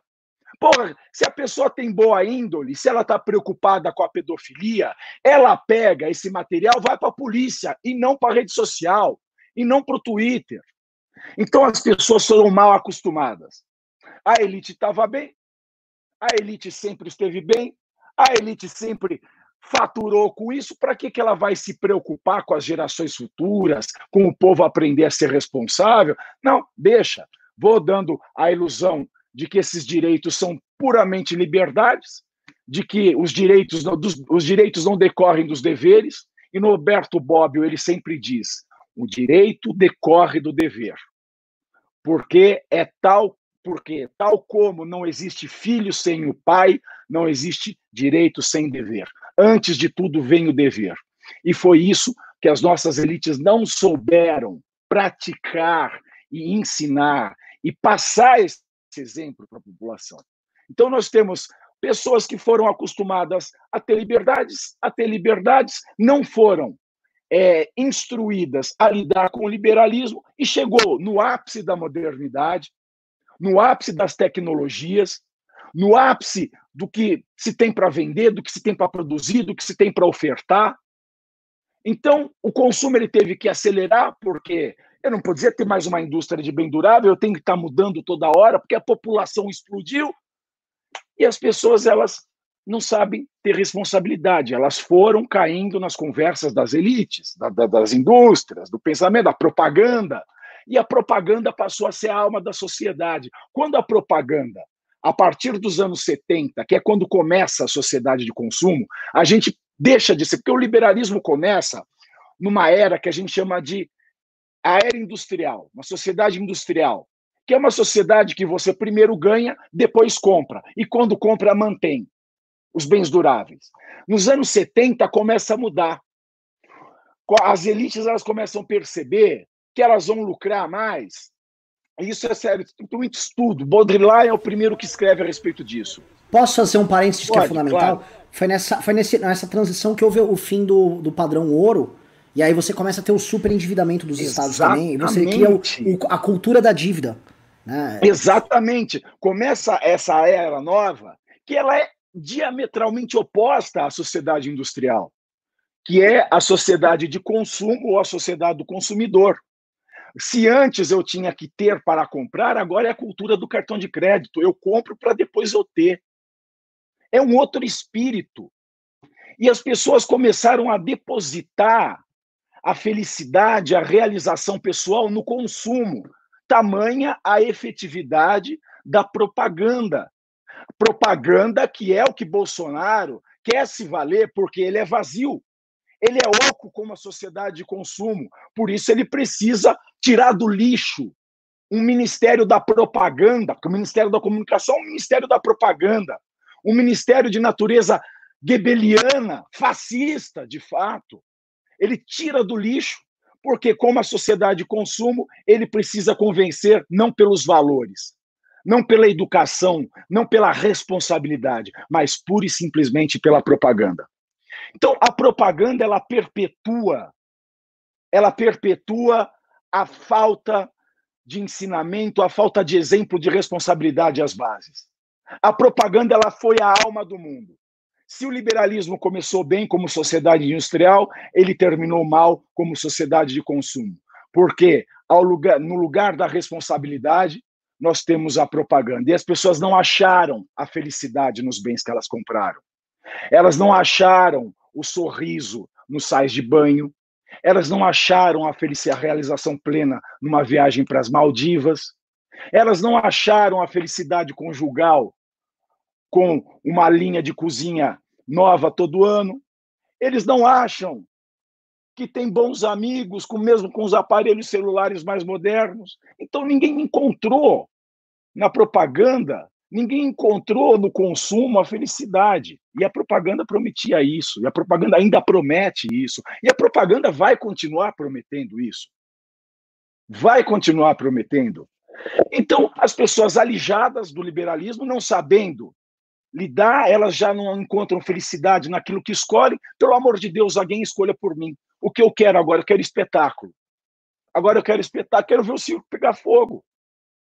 E é isso que a gente está vivendo. A gente está vivendo pessoas que anseiam para um líder fazer essa escolha para elas, porque elas fazem as escolhas. O liberalismo propiciou que, ao longo do tempo, as pessoas fossem os únicos responsáveis pelas suas escolhas. E para escolher, precisa de responsabilidade. Se você não aprendeu a ter responsabilidade, se você não tem cultura da responsabilidade, se você é enganado pela propaganda, você vai chegar uma hora que fala: chega de escolha. Chega de escolha. O meu indivíduo está muito valorizado. Eu quero um líder. Eu quero alguém que escolha por mim. E é isso que acontece neste exato momento. Não é que o liberalismo seja ruim.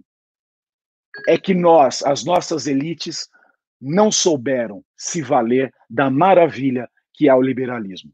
Porque o liberalismo é o único sistema que permite a tentativa e erro e a melhora. Mas nós precisamos lembrar: responsabilidade é essencial e ninguém quer. Maravilhoso, que maravilhoso, coisa maravilhosa. Você vê que o cara grita, ele faz aquelas danças assim, ele vai, ele vai, ele vai, ele vai participar do surubão em Míconos, entendeu? Olha lá, olha lá, olha lá, olha lá. E ainda, mano, dá uma aula dessas. Esse, esse homem é o máximo. É o máximo. Tiago Pavinato. Olha, esse assunto tá maravilhoso, tá? Assim, a gente poderia entrar em polêmicas, mas quem quiser que a gente fique nesse assunto, nesse tema mais profundo, digite um. E quem não quiser, digite um, porque a gente vai ficar. É o seguinte. Tá muito bom isso aqui e eu quero continuar aprofundando aqui. Eu quero trazer mais coisas. Pelo que o Pavinato colocou, que é uma, assim, é uma red pill que a gente vai jogar pro nosso público. Nós somos liberais políticos, liberais econômicos, e vamos trazer um problema aqui. Estamos trazendo, sim, uma questão, Pavinato, culturalmente falando, o capitalismo e a sociedade, estressado pela sociedade de consumo, ele tem consequências culturais na geração de uma sociedade maluca que nós vivemos, certo? E a gente pode falar que dos anos 60, especialmente dos anos, dos anos 40 em diante, há uma crítica crescente dentro do campo da esquerda, em especial, a isso. Né? Os principais, a escola de Frankfurt faz críticas, o Adorno é um dos maiores nessa crítica, né? É, é, o Baudrillard citou outro que é o, o Guy Debord, em francês, a gente lia na faculdade ali, quem mais? Eu li agora um livro, eu recomendo para todo mundo ler, que chama O Capitalismo Estético, que é do Gilles Lipovetsky, tá? Que fala dessa, dessa, dessa depois do capitalismo do, é, da era do consumo, o capitalismo financeiro, estamos agora Plau no capitalismo estético, é o capitalismo para ter experiências estéticas. Esse capitalismo Black Mirror que a gente está começando a viver. E é esse, nós já vivemos essa política estética e tudo mais. A gente pode falar que é, é muito complicado porque nós somos defensores do livre mercado. E nós somos defensores da liberdade de expressão e da livre concorrência. Mas a concorrência uh, no, dentro do capitalismo, a hiperconcorrência, o hiperconsumo, criou uma cultura que, de certa forma, dissolve até os pressupostos que geram essa sociedade aberta que permite que a gente ah, possa exercer direitos e possa exercer as benesses desse mundo hipercompetitivo que nos entrega produtos, que você pode pedir um, um rap, um Uber, você tem um celular que se comunica, você tem uma rede global conectada com a internet que te traz informação. Ou seja, é, é, tudo isso tem um preço, né? E, e, as pessoas estão pagando o preço e não estão percebendo. Um dos maiores preços que a gente está pagando é um preço político, mas é também a, a total destruição de uma certa estabilidade que deveria ser o pressuposto para o funcionamento das instituições, e essa estabilidade, essa começa a quebrar e a gente começa a viver no caos absoluto. Não é normal, eu, assim, eu vou explicar para vocês o que está acontecendo nos Estados Unidos, que as pessoas não estão entendendo o tamanho do problema que nós estamos vivendo nos Estados Unidos. Vou, vocês sabem o que está acontecendo em Seattle? Eu posso descrever. Olha só, em Seattle agora, o, o, eles tiraram uma delegacia de polícia de um determinado distrito dentro de Seattle, e aí os manifestantes antifas tomaram ali tomaram 6, 7 quarteirões. E aí um rapper virou o líder deles. E assim, no começo ia ser uma espécie de, nossa, uma experiência anárquica, tal, e nós vamos compartilhar comida e tal, bababá. Começou a rodar. Procurem por isso, agora tá rolando agora em Seattle. O que aconteceu? Um rapper, máximo, ele é um rapper que nem fazia muito sucesso, é um rapper que fazia sucesso no, no SoundCloud, ele ficava postando as músicas dele no SoundCloud. O rapper pegou uns caras armados e falou: eu, eu mando aqui e acabou essa brincadeira. Por que acabou a brincadeira? Porque os mendigos, os moradores de rua, foram todos para lá porque estavam recebendo muitas doações, e os moradores de rua foram para lá e começaram a comer as doações. E aí acabou a comida. Até o pessoal falou: olha, essa é a primeira experiência de marxismo que consegue quebrar o recorde de outras onde a comida acabava depois de 3, 4 meses. Vocês conseguiram ficar sem comida depois de 3, 4 dias, né? E, o, e a experiência começou a dar errada, mas ainda assim o rapper ele tá andando lá com os caras de metranca, e se alguém começa a pichar o muro, ele não é pra pichar essa arte, é! Você tá louco? Aqui tem ordem, não sei o que. Resumindo, Estamos vivendo, nesse instante, aí em Seattle, tá? Uma experiência é, anarco-vegana que foi iniciada por grupos Antifa e que foi, acabou de ser tomada por um rapper do SoundCloud com uma milícia urbana. Mendigos se mudaram para lá, passaram fome e eles já estão indo embora de lá. Tá? Enquanto isso, Donald Trump está vendo como fazer para retomar o controle e ter law and order. Isso é absolutamente isso. A gente não está falando da Somália, a gente não está falando do Brasil, do Haiti, nós estamos falando dos Estados Unidos da América. Tá? Mas você sabe que nos Estados Unidos isso não é, não é absurdo.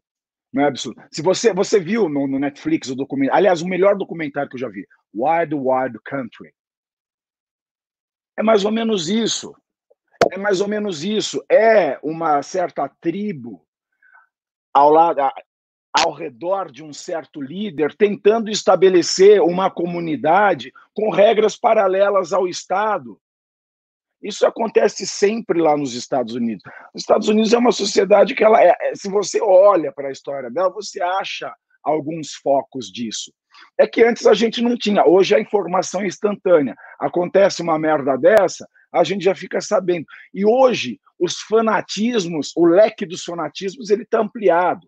Antes a gente só tinha o religioso, que era o povo fanático lá pelo Osho, o guru indiano. Agora não, agora tem a política, o futebol, o futebol já começa com o hooliganismo, e agora tem até o vegetarianismo. O veganismo gera fanatismo. Lembra daquela menina que foi na sede do YouTube, que o YouTube mudou as regras de remuneração da página? Ela tinha uma página vegana, ela foi lá dando pipoco para o alto, dizendo que eles estavam perseguindo o veganismo. Ela era uma fanática vegana. Então, é, é, agora, eu só quero voltar uma coisa, porque eu falei das elites, tal, das pessoas que detêm a produção, que eles não ensinaram responsabilidade. Alguém vai olhar e vai falar assim: olha, os socialistas estão falando aí. O vermelhão falando mal das elites, mal dos empresários, mal dos industriais. Eu estou falando mal deles, mas não estou falando mal da atividade deles.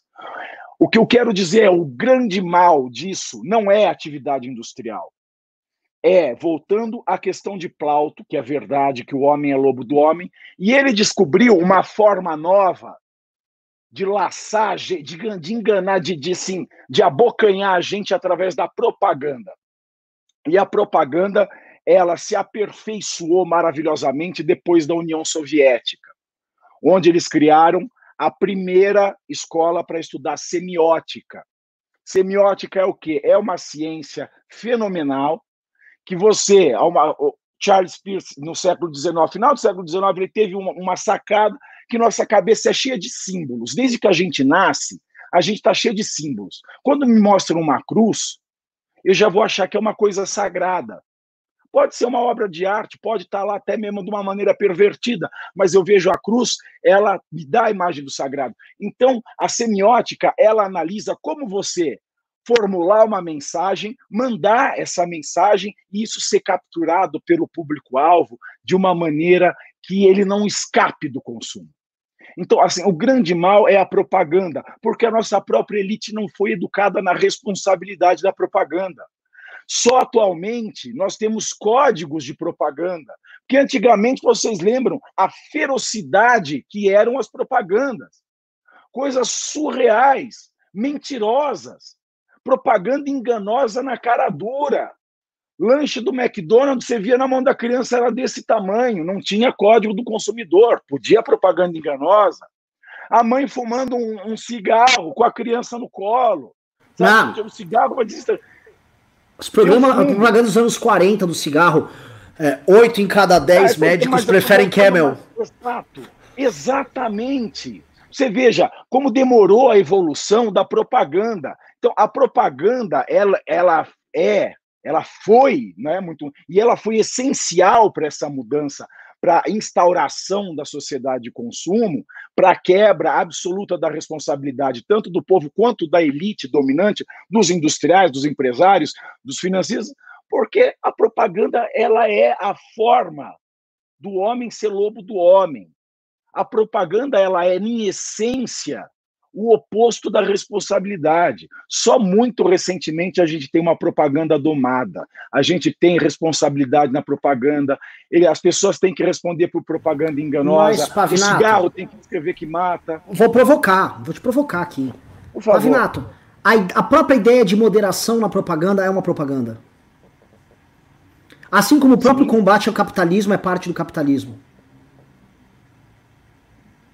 O combate ao capitalismo faz parte da lógica do capitalismo e a, e a propaganda moderada é a própria, é a, é a própria natureza disso operando. É, é, é eu, eu, eu, fico, eu fico. Acho que é o Simone Aldorno que fala isso. Acho que é do Adorno. Eu acho que essa. É. Ah, fala. Não, não, eu, eu, eu, quero, eu quero trazer para você, porque é o seguinte: a gente entrou num paradigma enquanto sociedade que tudo é espetáculo. E acho que os grandes meios de televisão. E assim, uma coisa era a, o rádio a gente teve o fascismo com o rádio, né? O impacto que o rádio trazia das pessoas ouvirem aquelas vozes, aquela eloquência tal, já foi gigantesco. Era maior do que a mídia escrita, que já foi uma revolução também, a mídia escrita no século XIX e o Gutenberg quando também fez a, a imprensa. Mas quando nós passamos a ter a, a televisão, a, a, a sensualidade que a televisão traz, todas as possibilidades que o cinema e a TV, mas a TV de massa instalada na casa das pessoas, tudo começou a se, se transformar em algo absolutamente insano. Com a internet, que permite que você deixe de ser só sujeito passivo e você passa a ser o sujeito ativo, meu irmão, a gente entrou numa parada essencialmente louca. Né? Não, porque a gente virou pergunta, mercadoria. Será que nós não a gente somos... virou mercadoria. Esse... Na internet, é, mas... a gente é mercadoria. A, a, a, a gente, gente era, Sim, a gente era consumidor apenas, hoje a gente é produto e consumidor. Inclusive é muito claro isso quando, por exemplo, a gente está aqui no Google, né? O YouTube é do Google, e ele está pegando as informações que nós estamos é, cedendo aqui, o público, os dados de cada um, e ele vende isso para as empresas que querem anunciar aqui. Né? É, é, é, insano. Isso que nós estamos, Eu não sei se tem cura, eu não sei se a gente está sendo é, é, anacrônico em estar tá defendendo uma coisa que eventualmente está superada, sabe? Só não, um a gente precisa. Aqui, né? o, ah, põe um o Niall Ferguson, ele tem um livro de civilização que eu acabei de ler recentemente, né? Tem um pouco mais de mês, onde tem um capítulo que ele fala do consumo, né? Que mostra, por exemplo, como o capitalismo ele tenta mostrar para todo mundo, todo mundo pode tipo se vestir do jeito que quiser, ouvir a música que quiser, é, te levar a vida que, que quiser. E aí, no final das contas, tá todo mundo usando o mesmo padrão, né? Tá todo mundo, ah, você pode usar a calça que você quiser, e no final do dia tá todo mundo de calça jeans, né? E tem até um padrão na galera que é anticapitalismo, né? A galera hipster, por exemplo, quer se vestir diferente. Você pega esse grupo, esse grupo tá todo mundo se vestindo igual, né? Você pega, por exemplo, aquelas feministas com aquelas calças soltas, tá todo mundo igual, e aquele cabelo laranja, ou cabelo verde, o cabelo roxo. Quando você vê, você pega esse grupo e coloca todos num grupo, tá todo mundo igual, tá todo mundo igual. Inclusive, isso é propaganda. Que que é contra o É propaganda. Cultura. Isso, vou jogar esse, claro. Eu vou devolver pro Guto aqui, porque isso aqui, o Guto é o rei da cultura pop. Não, nossa, porque eu estou falando, Guto... ó, você colocar, guarda aí. O Ferguson, ele fez uma homenagem ao capitalismo, tá? Porque assim, no inglês o título é Civilization, The West and the Rest. É que não foram tradu não traduziram isso para o português, mas é The West and the Rest, o título original. Renanzinho. O... Voltando aqui. Eu uma vez, assim, eu tava. Aliás, fiquei saudades do Pedro participar do MBLN. Nos abandonou, ele somaria muito na discussão de agora. O, o Pedro e eu estavam comentando que. Na, o, o vai saber. Quando a gente estava ali nos anos 90, era pré-internet, as tribos, e o pessoal fala, as tribos, né? As tribos da juventude, cada uma tem sua tribo, eram muito bem delimitadas. Os nerds, eles se vestiam como nerds. Aí você tinha os metaleiros, que eles eram dark, e é sempre uma turma, mais ou menos 10% dos garotos eram os metaleiros. Você tinha os caras esportistas que vestiam meio surf, meio tal. Você tinha os playboys. E nas meninas você tinha a mesma coisa, você tinha nichos. E os nichos não se comunicavam. Ou seja, um metaleiro, ele era um metaleiro, ele se vestia como tal, ele frequentava lugares disso, ele ouvia música de metaleiro e ele era refratário a ouvir outras coisas. E quando ele abandonava o heavy metal, ou se ele abandonava, era uma coisa muito traumática, era uma transformação muito grande. Eu era meio metaleiro ali no meu colegial, e quando eu, eu deixei de ser metaleiro, foi uma transformação que tive virar com meus amigos e falar: Pessoal, eu não sou mais metaleiro. Olha só, tipo assim, olha que, era, que coisa mais pesada, né? E a gente imaginava que com a, com a internet, com o que a gente chama de sociedade, a economia da cauda longa, que as pessoas têm muitas opções e muitos micronichos para atender. Então eu posso ser, eu ouço só metal norueguês, tá? Eu só ouço death metal. Ah, eu gosto de, de punk californiano, tá? Ah, eu gosto de forró, eu sou forró hippie. Eu gosto de fala mansa fumando maconha. Isso tem de tudo. Tá? Então as pessoas imaginavam que você ia ter assim, cada pessoa poderia ser uma coisa, ela ia se, praticamente se customizar, porque você ia ter um, é, é, inúmeras, é, uma oferta gigantesca de coisas é, culturais e produtos para elas, tudo customizável, e elas iam ser todas diferentes. E o que aconteceu foi o seguinte: você tem hoje a feminista que vai ter uma camiseta do Iron Maiden com a manga cortada, aí ela usa uma saiona de riponga com um sovaco lá meio peludão, tal, um cabelo azul, uma referência indígena no braço, tal. E aí esse mix que virou um samba do crioulo doido, uma maçaroca, uma misturona, virou o, o, o diferentão. Sendo que não é um diferentão, eles são todos iguais na diferença. Eu tava falando isso com o Pedro. São todos iguais nessa suposta individualidade que eles têm. E aí a gente vê que não é uma individualidade que, que, que isso gerou. Essa economia ela gerou uma massificação. Só que é uma massificação. Sabe quando você pega. É, é, você pega. Vocês estão assistindo aqui, vocês vão entender. Imagina se vocês desenham num, numa folha sulfite você pega e pinta metade da folha sulfite de azul e a outra metade de vermelho. Você vai ver claramente, isso aqui é azul e isso é vermelho. Se você for de longe, você vai ver que é azul e que é vermelho. Se você divide em quatro, azul, vermelho, amarelo e verde, vê de longe, você começa a misturar um pouco as cores ali. Mas beleza, você ainda vê. Quando se divide em oito, azul, amarelo, vermelho, laranja, violeta, uh, sei lá, anil, blá, blá blá blá, e vê de longe, começa a ficar acinzentado. E quando você vê, e se for misturar mais coisas, vai ficar branco. E no fundo, quando você pin, vai pontilhando todas as cores juntas nessa bagunça, fica branco. E o que eu quero dizer é o seguinte: essa mistura que virou a cultura pop e a sociedade de consumo criou essa mistura de referências tão louca que as pessoas ficam consumindo e não aprofundam nada no consumo, é um consumo superficial disso, gera é, é, é essa sociedade que é estética de micro combinações que já não fazem sentido entre si e o sentido é não ter sentido. Por isso não tem esse referencial central, as coisas não têm mais sentido algum.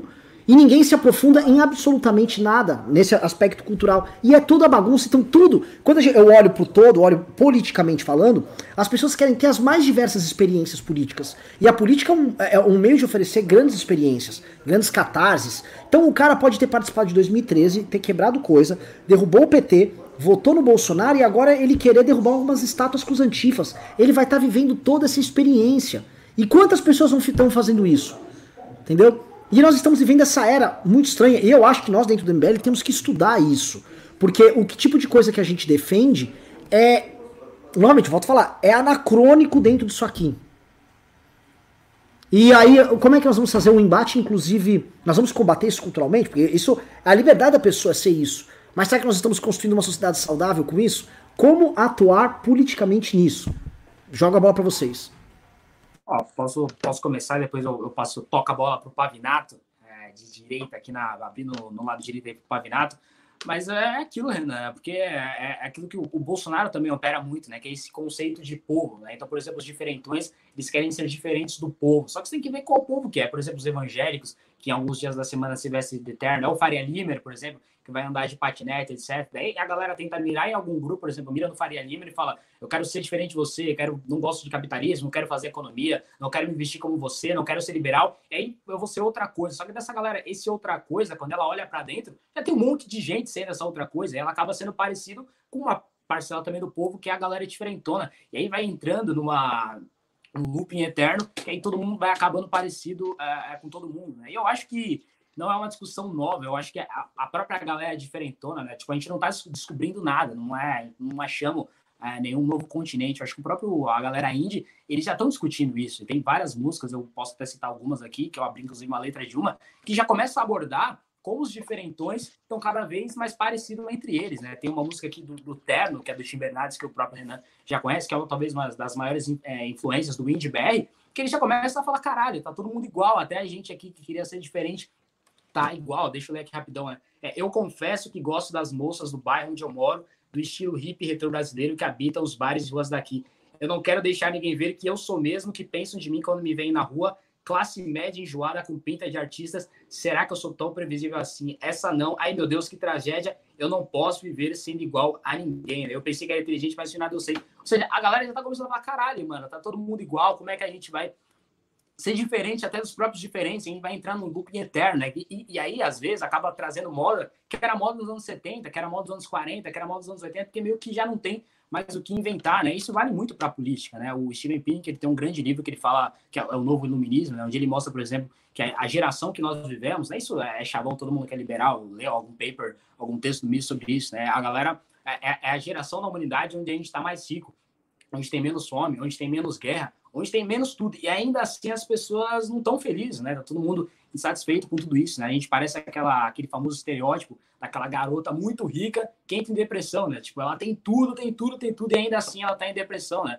E a gente pode fazer um paralelo também, por exemplo, que uh, e acaba gerando ciclos e acaba se refletindo na política, como o Renan bem disse, né? Por exemplo, se você olha, tirando um olhar micro, colocando um olhar macro, a gente vê que vai tendo os movimentos na política porque está todo mundo insatisfeito ali com o próprio avanço do capitalismo, com o próprio avanço do, do, do, liberalismo, né? do capitalismo, do liberalismo, da democracia no mundo inteiro. Né? A gente, por exemplo, teve ali nos anos 90 aquela coisa da terceira via com a FHC, ali também no Reino Unido, e com o, o Bill Clinton no, no, nos Estados Unidos. Né? Depois vem a galera de esquerda, principalmente aqui na América Latina, com Lula, tantos outros, né? Chaves na Venezuela, tantos outros tá, também a, a, na Argentina. É, agora, no, no, não só no Brasil, mas no mundo também, se pega Trump Boris Johnson, são os populistas de direita. Né? A galera tá sempre tentando colocar esperança na política. Né? E, é, e essa essa infelicidade, essa tristeza, essa né, que acaba abordando a política, se refletindo na política, não vai acabar, porque como vários outros dizem, o Haas, eu acho que a autoridade nisso, a esperança, a felicidade, em maneira alguma vai vir da política. Se as pessoas continuem, continuarem apostando nisso, acabar criando vários ciclos que, no final das contas, só vai acabar com a democracia e com o liberalismo. Né?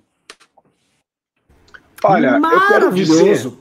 Eu quero pera, pera, pera, Pavi, Pavi, pera, guarda, guarda, guarda, guarda, guarda, guarda, guarda, guarda, guarda, você vai falar. Pessoal, estamos com 800 reais de pimba. Programa assim, vocês estão recebendo aqui, ó. Eu tô aqui, mano, extasiado.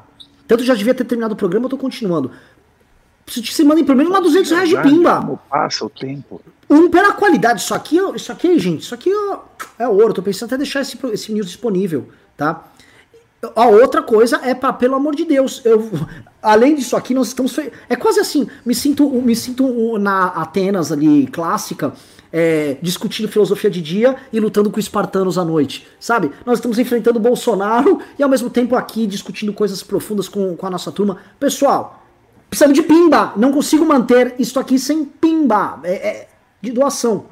E semana que vem, é segunda-feira, tá, tá o PicPay funcionando é aqui já. É isso, pessoal. Assim, caminhão de som custa, tá? Um monte de coisa custa. Patrocinar. Co... Seguinte, Pavra, vou passar, a, a, fiz meu merchan, a bola é sua. Eu vou ser rápido para nós lermos os pimbas, porque a leitura dos pimbas incentiva pimbas, você sabe disso. Em primeiro lugar, as pessoas querem ser diferentonas, e elas se esmeram por ser diferentonas, porque elas não têm dinheiro para alta costura. Tá? Fato. Brincadeira. A questão é. Mas é verdade. Se todo mundo pudesse fazer o sumisor com o Giorgio Armani, eu não pensar duas vezes.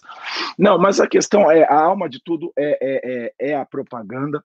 A propaganda que é a modernização do, da alma de lobo do homem, e vou falar por que, que ela começa a reinar absoluto a partir dos anos 70 e por que, que o Renan está com esse pensamento mórbido de que o liberalismo não, mais vai, não vai mais responder aos nossos anseios.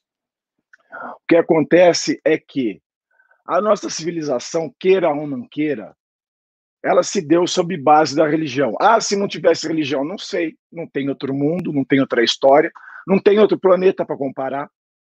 Então, esse é um exercício, é uma conjectura que não dá para fazer. Ah, o que seria do mundo sem religião? Né? Nós temos uma religião, está aí, está dado. E nós temos uma, uma, uma religião que dominou a plataforma ocidental toda, que é a religião católica apostólica romana.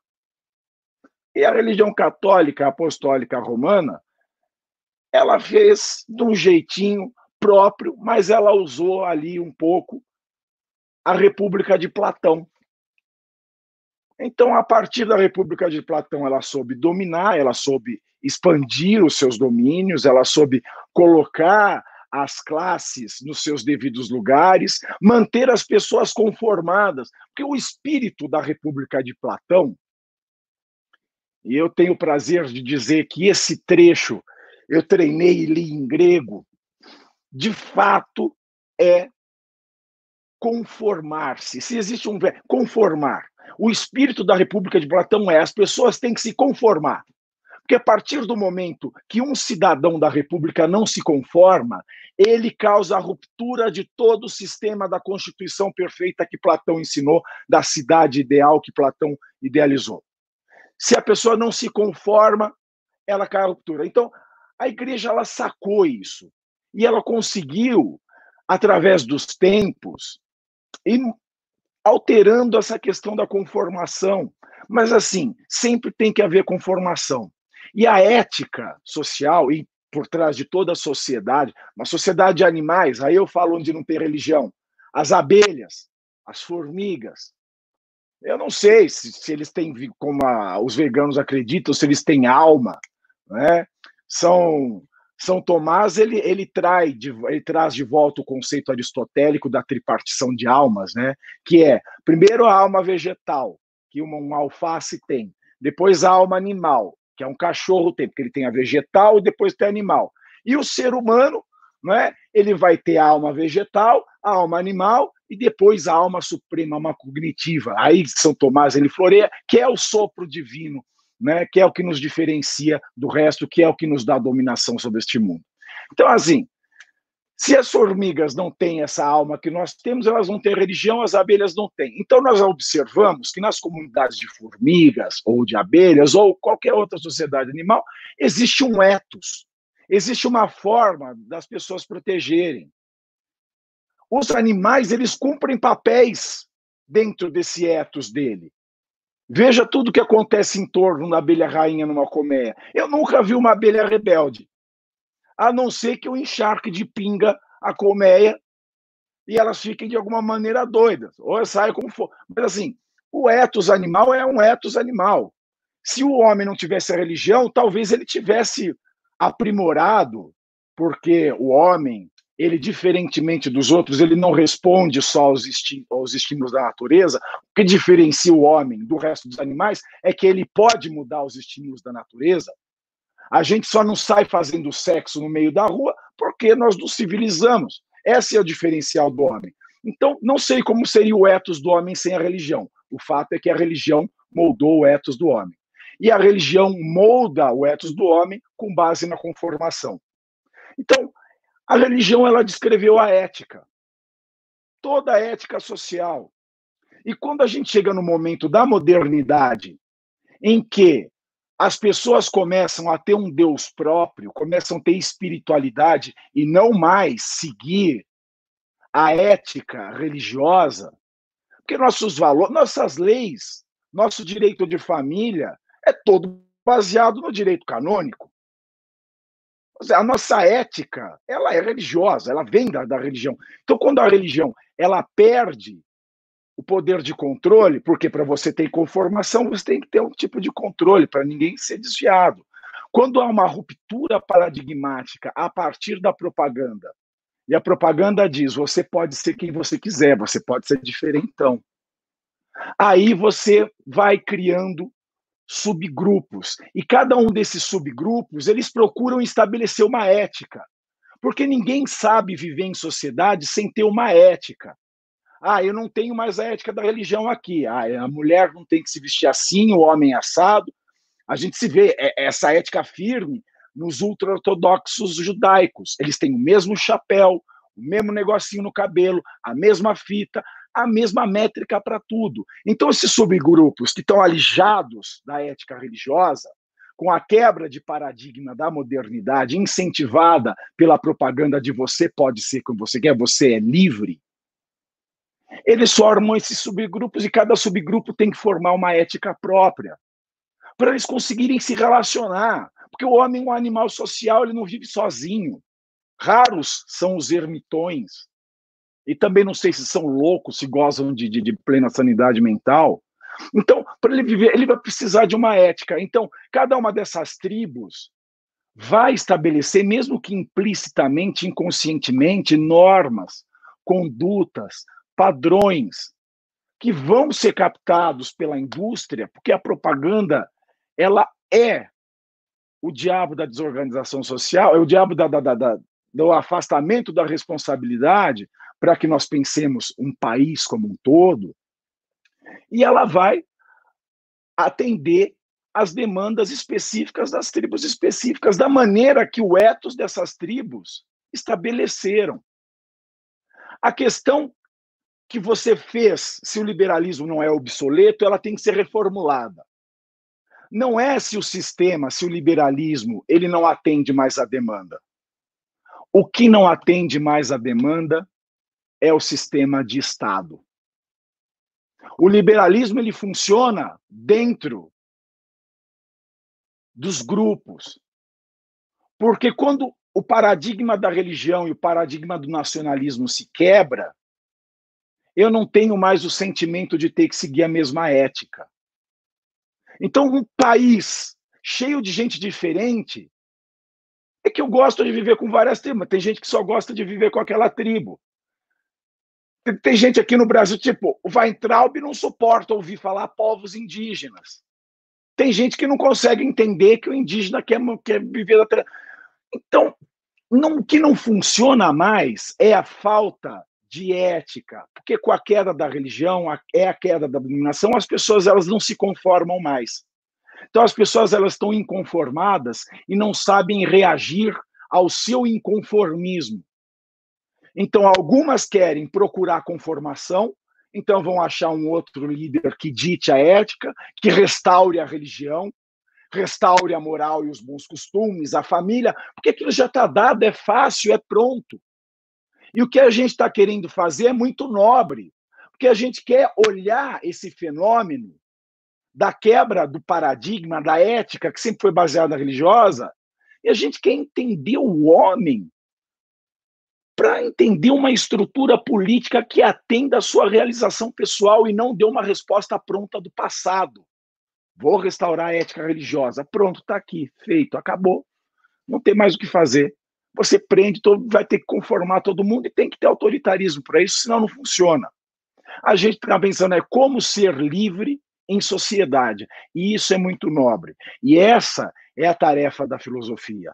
Como ser livre em sociedade, sendo que essa sociedade, e esse é o pontapé inicial da filosofia, guarde e respeite o maior de todos os bens, que é a justiça, em que ninguém seja lesado, em que cada um receba o que é seu, em que todos vivam honestamente. Agora, sobre o que é a justiça e sobre como chegar nesse ponto, se eu tivesse uma resposta, eu acabaria com a filosofia no mundo. Porque eu tiraria e nós tiraríamos o peso de todos os filósofos, cientistas sociais, mas essa é a dignidade da atividade política essa é a dignidade da academia. Pensar de que modo nós podemos ser livres dentro de uma sociedade. E essa tarefa não tem resposta. E o melhor, e o melhor sistema que pode atender isso é o liberalismo, porque ele é o único que dá espaço às pessoas, mesmo sem os parâmetros, a ética religiosa de outrora, que dá espaço para elas serem quem elas quer, que dá espaço para que elas busquem. Nenhum outro sistema permite que as pessoas busquem. Pelo menos o liberalismo permite a busca. Então a minha dúvida é: eu acho que o modelo de Estado nacional que falhou, não o liberalismo, mas o liberalismo é essencial, porque é a única forma em que as pessoas têm liberdade de buscar. É a única é o único arranjo que as pessoas têm a liberdade de errar e também de acertar. Mas a questão é, e isso é a alma da democracia, a busca. Maravilhoso, maravilhoso. Eu, eu, eu tive, eu cometi a heresia de, de interromper, porque eu preciso ler os pimbas e tem pimbas sobre isso, então é, provavelmente vai ficar até amanhã aqui, tá? Mas vamos lá, vamos acelerar aqui pros climas. Foco, time, nós somos um trio focado, tá? Focado. A Adriana Paladino mandou 10 reais e disse: Pavinato, te adoro. Todos adoramos. Ismar Schnor, Schonardi mandou 5 reais e disse: Mande um salve pro meu filho que está na barriga e descobri hoje que vou ser pai. Vamos melhorar o Brasil por ele. Fora Bolsonaro. Ó, Ismael, seu filho Isso aí, vamos tirar Bolsonaro pelo teu filho, pelas gerações futuras. Sim. E olha só, hein? Estamos trabalhando muito para as futuras, né? porque para nossa já era, viu? A nossa tá. Década perdida, tá? É, essa aqui vivemos uma, terminamos uma década perdida agora e cara, se a gente trocar o Bolsonaro por coisa errada, é mais uma década perdida. Quero falar um negócio, se quem tá gostando do programa, dá like, dá, eu quero fazer um teste aqui, tá? A gente tá com 1.800 curti 1.800 curtidas aqui. Não deem like ainda. Eu quero saber o seguinte, se gostou, a gente vai ter um aplicativo onde você vai ter aula com o Ricardo, comigo, com o Kim, com o Pavinato, com o Fábio Rap e com o Holiday. Todos eles em live, tá? Numa plataforma específica, tipo Netflix, negócio chique, negócio fino, cremoso. 30 reais por mês. Dê like pra eu, pra eu saber se vocês vão, vocês vão aderir, porque assim, a gente vai abrir vaga para duas mil pessoas só. Tá? Vai ser um lote só, porque aí não vai ter condição de atender a galera direito. É duas mil pessoas só. Então eu quero saber quantas daqui do chat topam. Então deem like. E eu já dei uma palhinha, porque a minha matéria é teoria da justiça. Hoje foi uma palhinha do que vai ser isso aí. É um demo, foi um belo demo aí, esticado, uma coisa.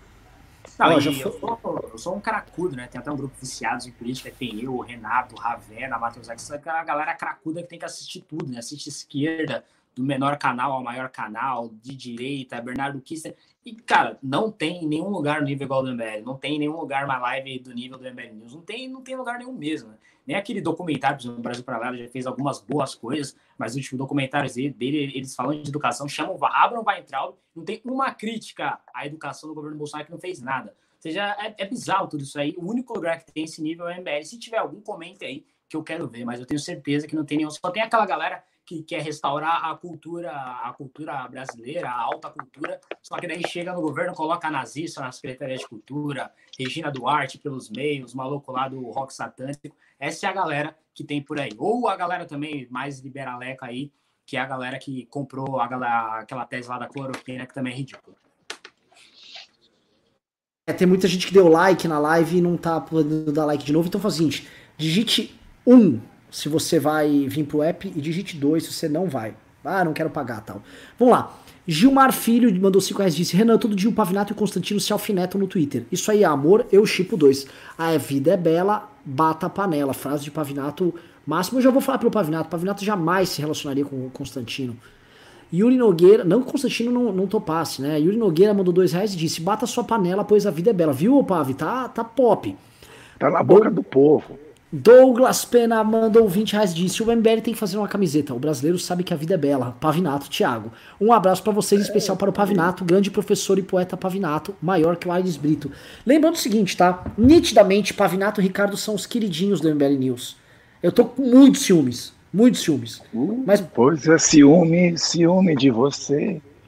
Robson de Schnabel mandou que 5 reais disse pouco, mas todo dia continue o bom trabalho, pessoal. E Pavinato mandou bem ontem. Abraço. Pavinato arrasou ontem. Marcos agora você é diferentão, vou usar chinelo na orelha agora.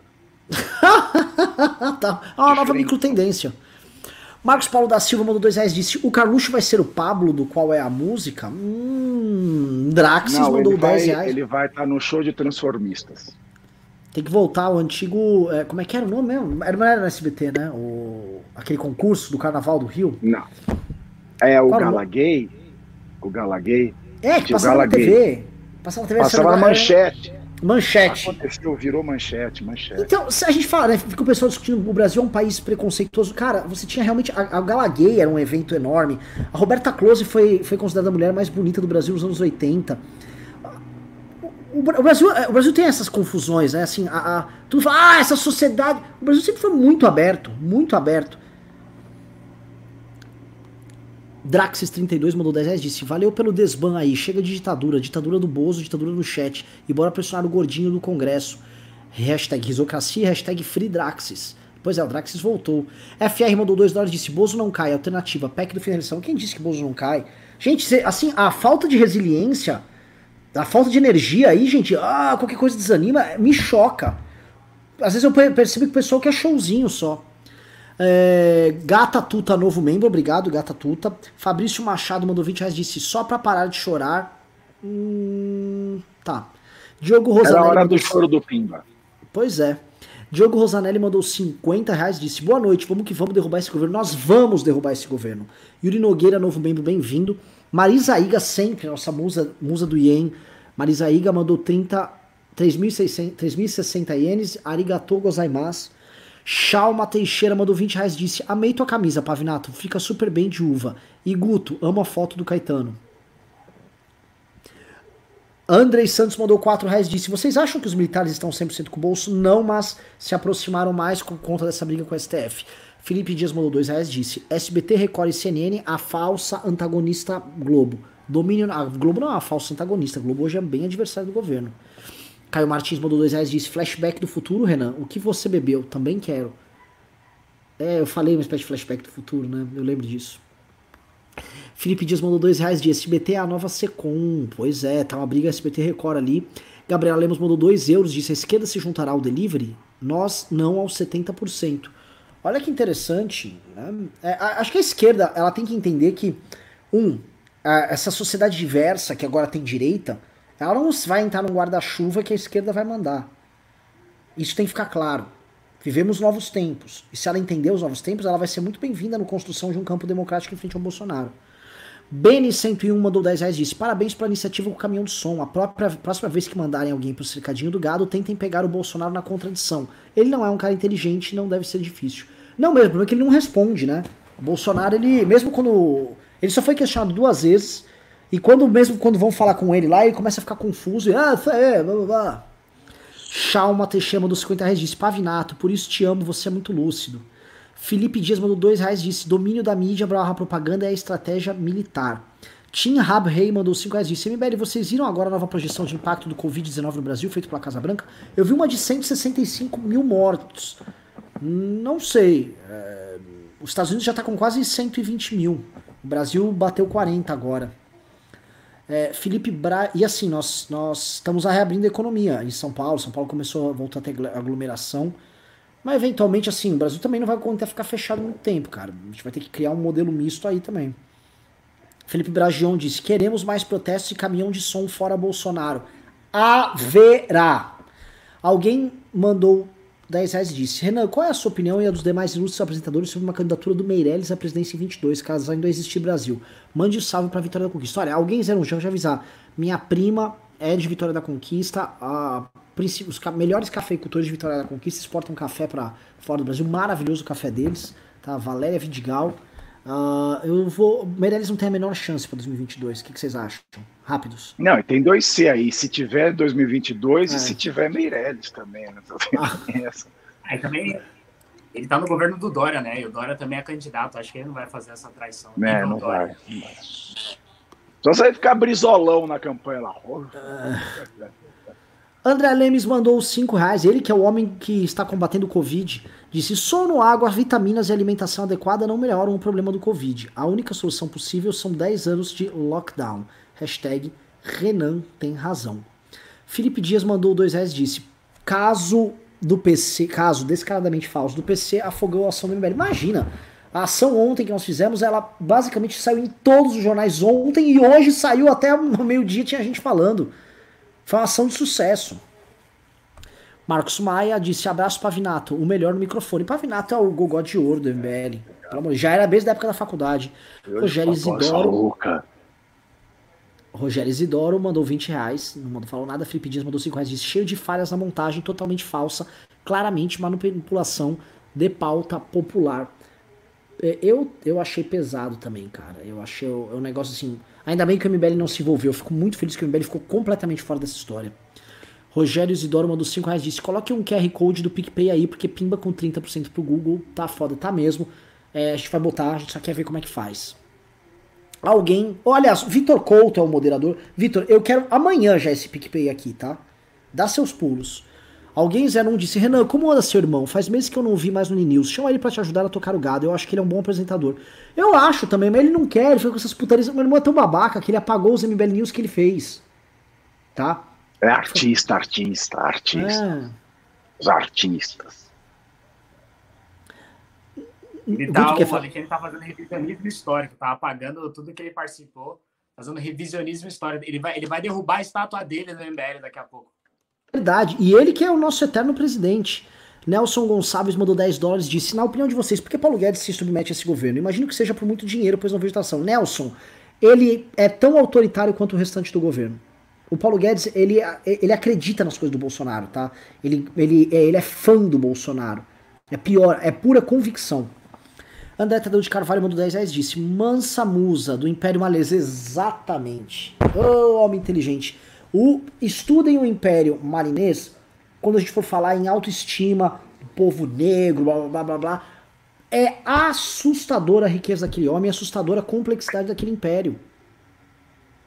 O problema é que, assim, o, o mundo, né, e, essa é uma coisa que não só a, a, atingiu eles, mas todo mundo, o mundo, ele se desenvolveu muito num, num, num, plano, numa linha que vai ali de uma ponta da China, da outra até Portugal, é uma linha reta ali, onde a, rota do, da seda cruzava e onde os grandes avanços civilizacionais passavam com maior velocidade. Quem estava um pouco mais para baixo, tal, ia ficando distante desses avanços, dessa conexão, do comércio, né? Então, isso também afetava mesmo que a, eles eram extremamente conectados, faziam comércio todo mundo, eram temidos. Caralho, que esse cara rico pra caralho e tal. A, a, a, fama desse cara era assustadora. Uh, Jack Ryan mandou dois reais, disse: Renan, meu marido, o Juca Maximus, mandou eu vir pimbar. Olha, o Juca Maximus é casado com o Jack Ryan. Nossa, um casal gay aí com nomes muito loucos, né? O Jack Ryan. Não, mas é Jack ou Jack? Não, Jack, com CK. Ah, Jack, tá. Então não é. Ah, tá, entendi. Anderley Pastrello mandou 5 reais disse: o passado depende de quem governa o presente. É, isso é. Bom, já diziam, né? O, no Brasil até o passado é incerto. Roqueiro Nato mandou 10 reais e disse: Uma curiosidade: teve um paper publicado em um jornal científico que fala: todo estudo de geleiras e machista e racista. Todo estudo de geleiras é machista e racista por terem sido feitos por, em sua maioria, homens brancos. Logo, tá tudo errado. Ah, é, você pode questionar realmente os ambientalistas brancos ali, né? Jack Ryan disse: Juca Maximus aqui, Covid do Arthur era alarme falso. Não. Ele fez o exame, mas assim, tem todos os sintomas, mas ele tem histórico de atleta. Isabela Aquino mandou cincão e disse: Jornal da Record tá tão chapa branca que a âncora dele está começando a postar vídeo no Instagram dela com o que não sai no jornal. Cara, a, a, o jornal da. A, tem apresentador do Record que vai no perfil do Carluxo fala: e aí, tal, vai, vai interagir de brother. Tá nojento a Record. A Record é tipo assim, é pagou, levou. Pagou, levou. Caio Ramalho mandou 1890 e disse: Seria possível um debate público mais ao centro em algum momento histórico? E aí, pessoal? Como é que é a pergunta? Seria possível um debate público mais ao centro em algum momento histórico? Em algum momento histórico, seja no passado? Eu não entendi nada. Será possível um debate público mais ao centro em algum momento histórico, de agora em diante? Ou ah, vai ser só extremo? Eu não sei, eu, eu, não sei, eu acho que não. A tendência é polarizar, né? A, a gente pegar as pesquisas, tem alguns candidatos, por exemplo, de centro, é óbvio que está muito longe, sempre acontece alguma coisa antes da eleição, óbvio, mas a gente pegar as pesquisas, os candidatos de centro, por exemplo, Mandetta e o Moro, estão cada vez mais fortes, inclusive Mandetta tem algumas pesquisas até mais forte do que o Moro. Então, talvez seja um candidato de centro aí, até porque como esticou muito, já tem dois nomes muito fortes, tanto a direita e a esquerda, com bastante ódio, talvez seja um candidato de centro, mas, é, por mais que essa tese seja lógica, eu não acredito nisso não.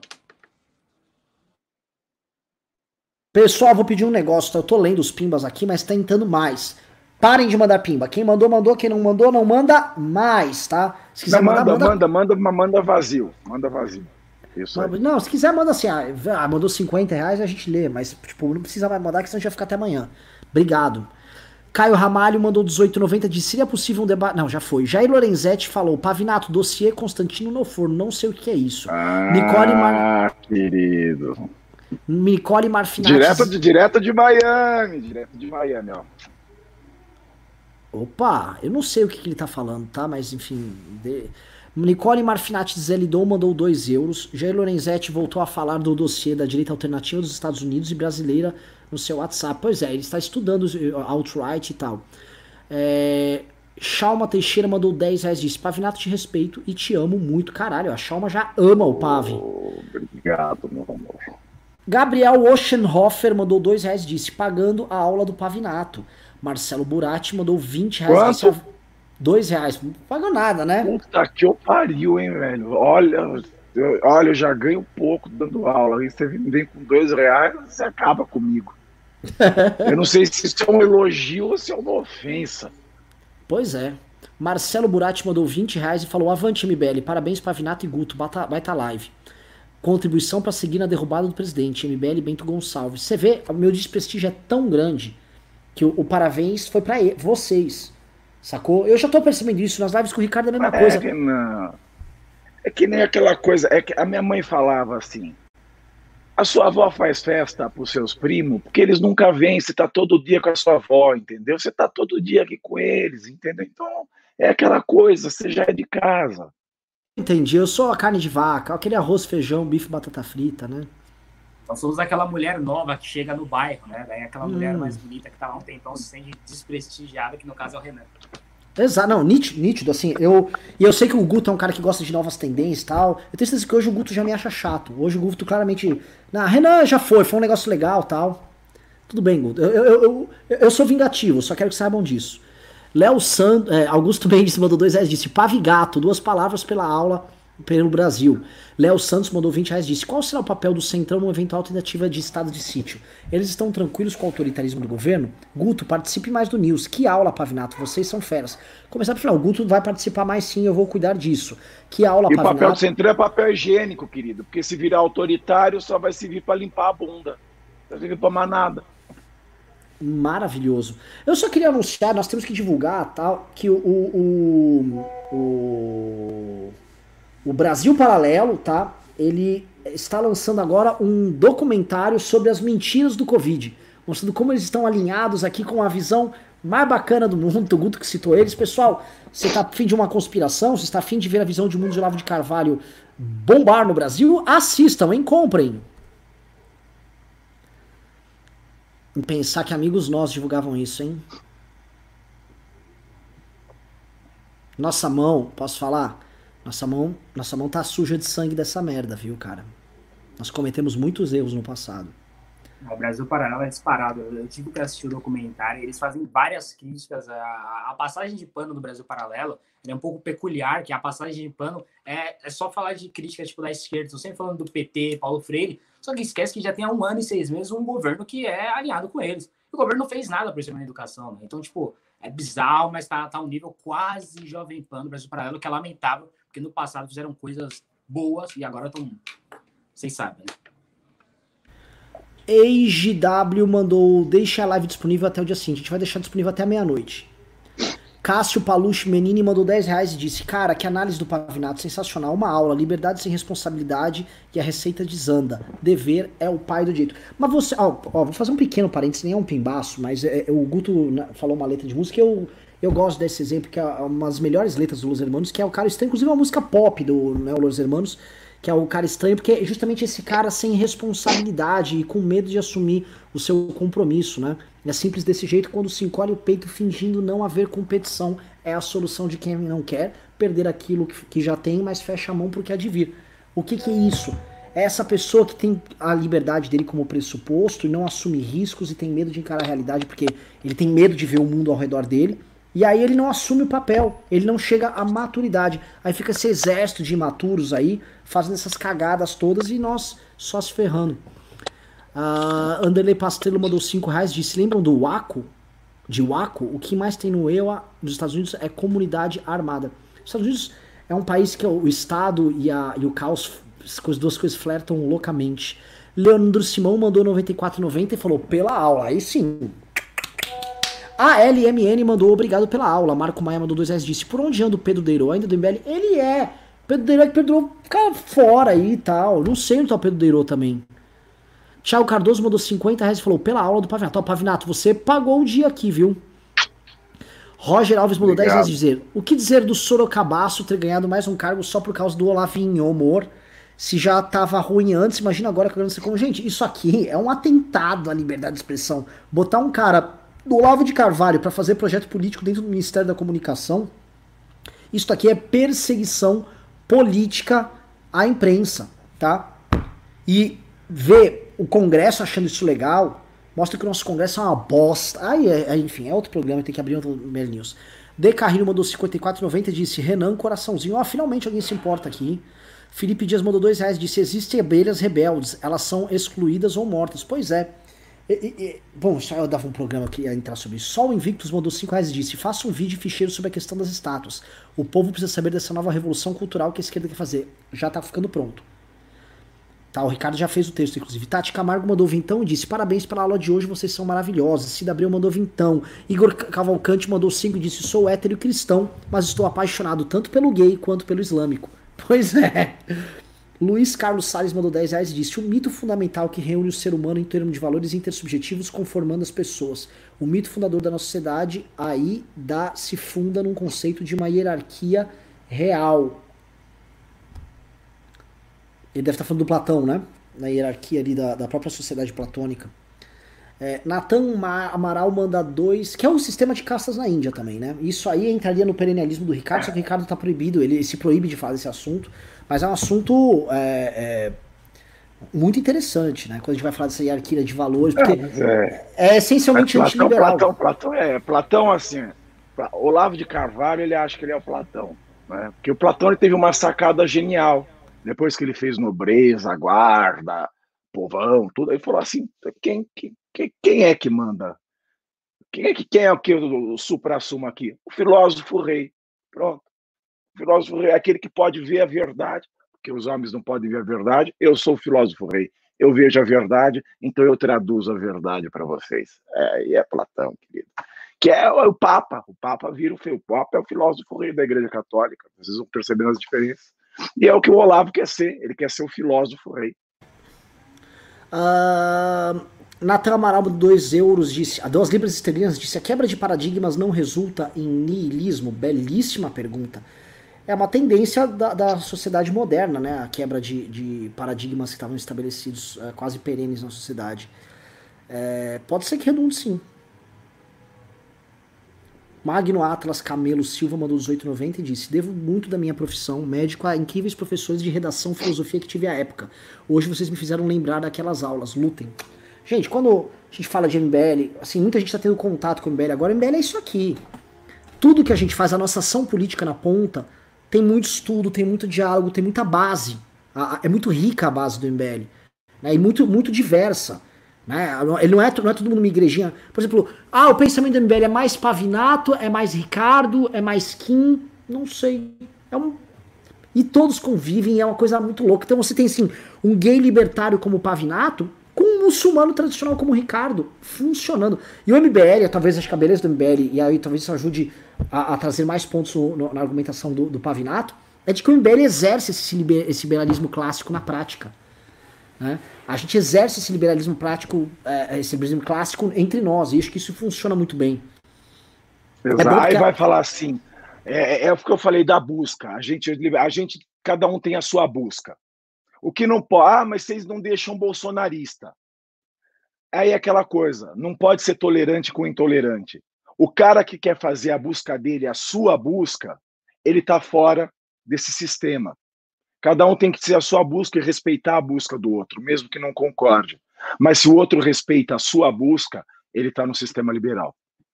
Perfeito, perfeito, perfeito, perfeito, perfeito. Por isso que é assim, o convívio político com um bolsonarista é impossível.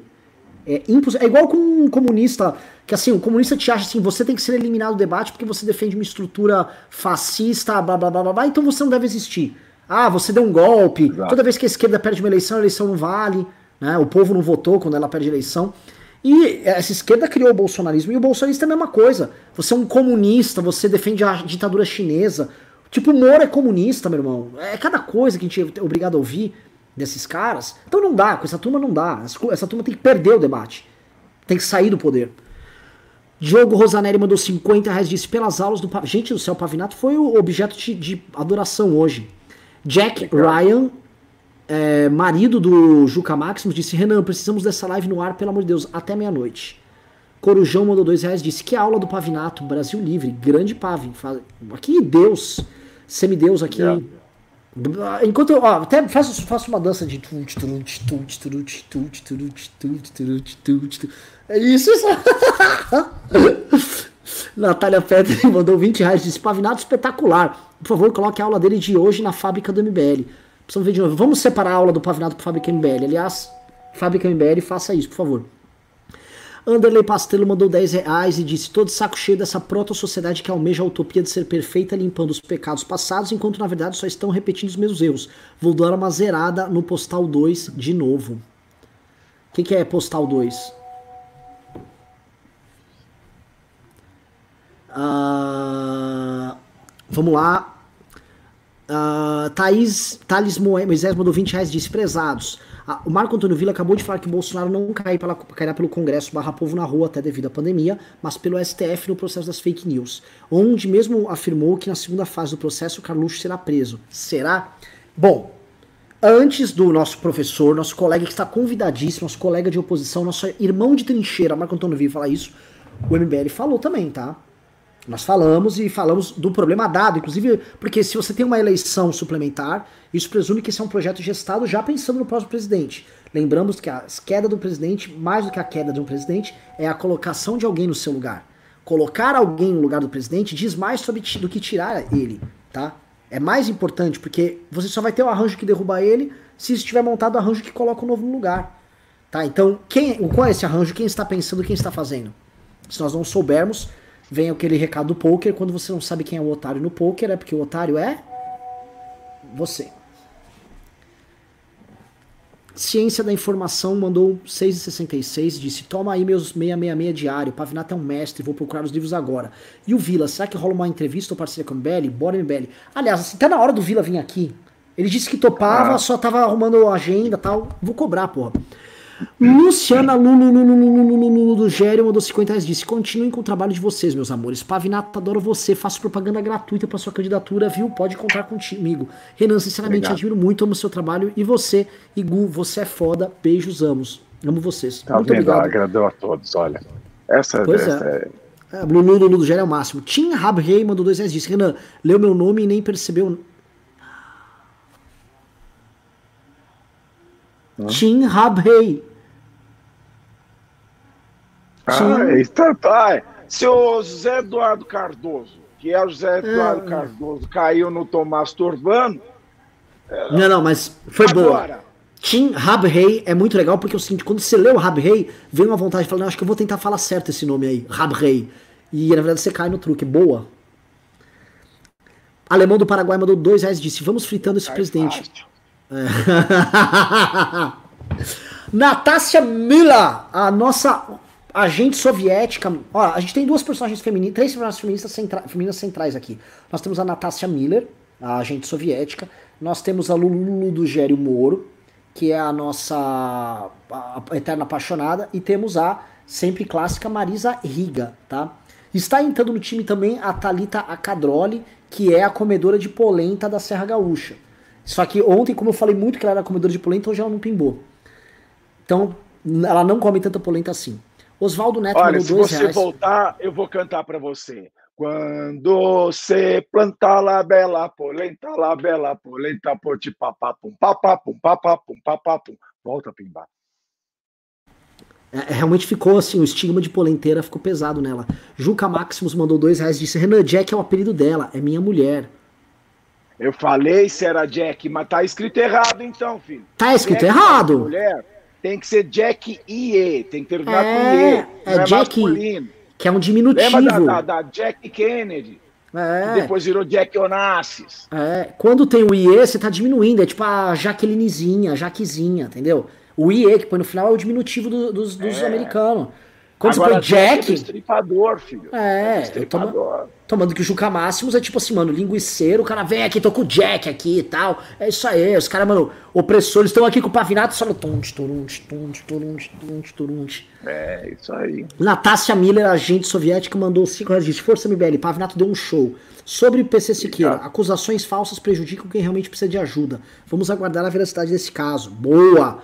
Everton Corrêa mandou 50 reais e disse: O Pavinato deveria escrever um livro que acabou de dizer. Grande aula. Maravilhoso. E por fim, Herói de Si Mesmo é novo membro aqui no canal, show, show. Maravilhoso. Eu, vou, eu quero começar o encerramento então. Eu vou, o encerramento final vai ser hoje Começa, com o que é o rei do programa. Já, tá. Pessoal, muito obrigado por. Não quer falar nada. Deixa eu só, por favor, terminar antes, porque eu tenho, ah, tenho uma live agora, nove e meia, com a Madeleine. Então eu tenho que dar uma. Fazer um xixi, tomar uma água antes de começar lá no meu Instagram, MBL. Agradecer aqui a participação. É, porque eu sou seco por dentro, eu não tenho que mijar, eu sou seco, não tenho. não, é que eu tenho, eu tenho que fazer tudo isso antes de 9h30, já são 9h26, já tá quase chegando, eu tenho que mandar mensagem para ela ainda. Então é isso aí. Valeu, galera. E Pavinado tem uma mensagem esperando no WhatsApp. Talvez role uma aglomeraçãozinha por aí. Tá rolando aí, talvez. Talvez seja isso a mensagem. Mas é isso aí. Valeu, galera. Até mais. E quando terminar aqui, vai lá assistir minha live com a Madeline Lasco, grande companheira da Kombi. Valeu, um abração aí. Tamo junto. Valeu, Guteira. Pave, encerramento é teu. Olha, meus queridos, muito obrigado por tudo hoje, muito obrigado por todo esse carinho, esse amor eu nunca senti quando era apenas um rapaz latino-americano, sem dinheiro no banco, sem parentes importantes e vindo do interior. Gente, muito obrigado pela audiência. não quero falar mais porque estou sem voz de ontem, mas assim, é uma honra falar para vocês, é uma honra compartilhar com vocês. É uma honra ter uma audiência qualificada para quem a gente pode falar anos de tempo leitura. É uma vida de tempo leitura.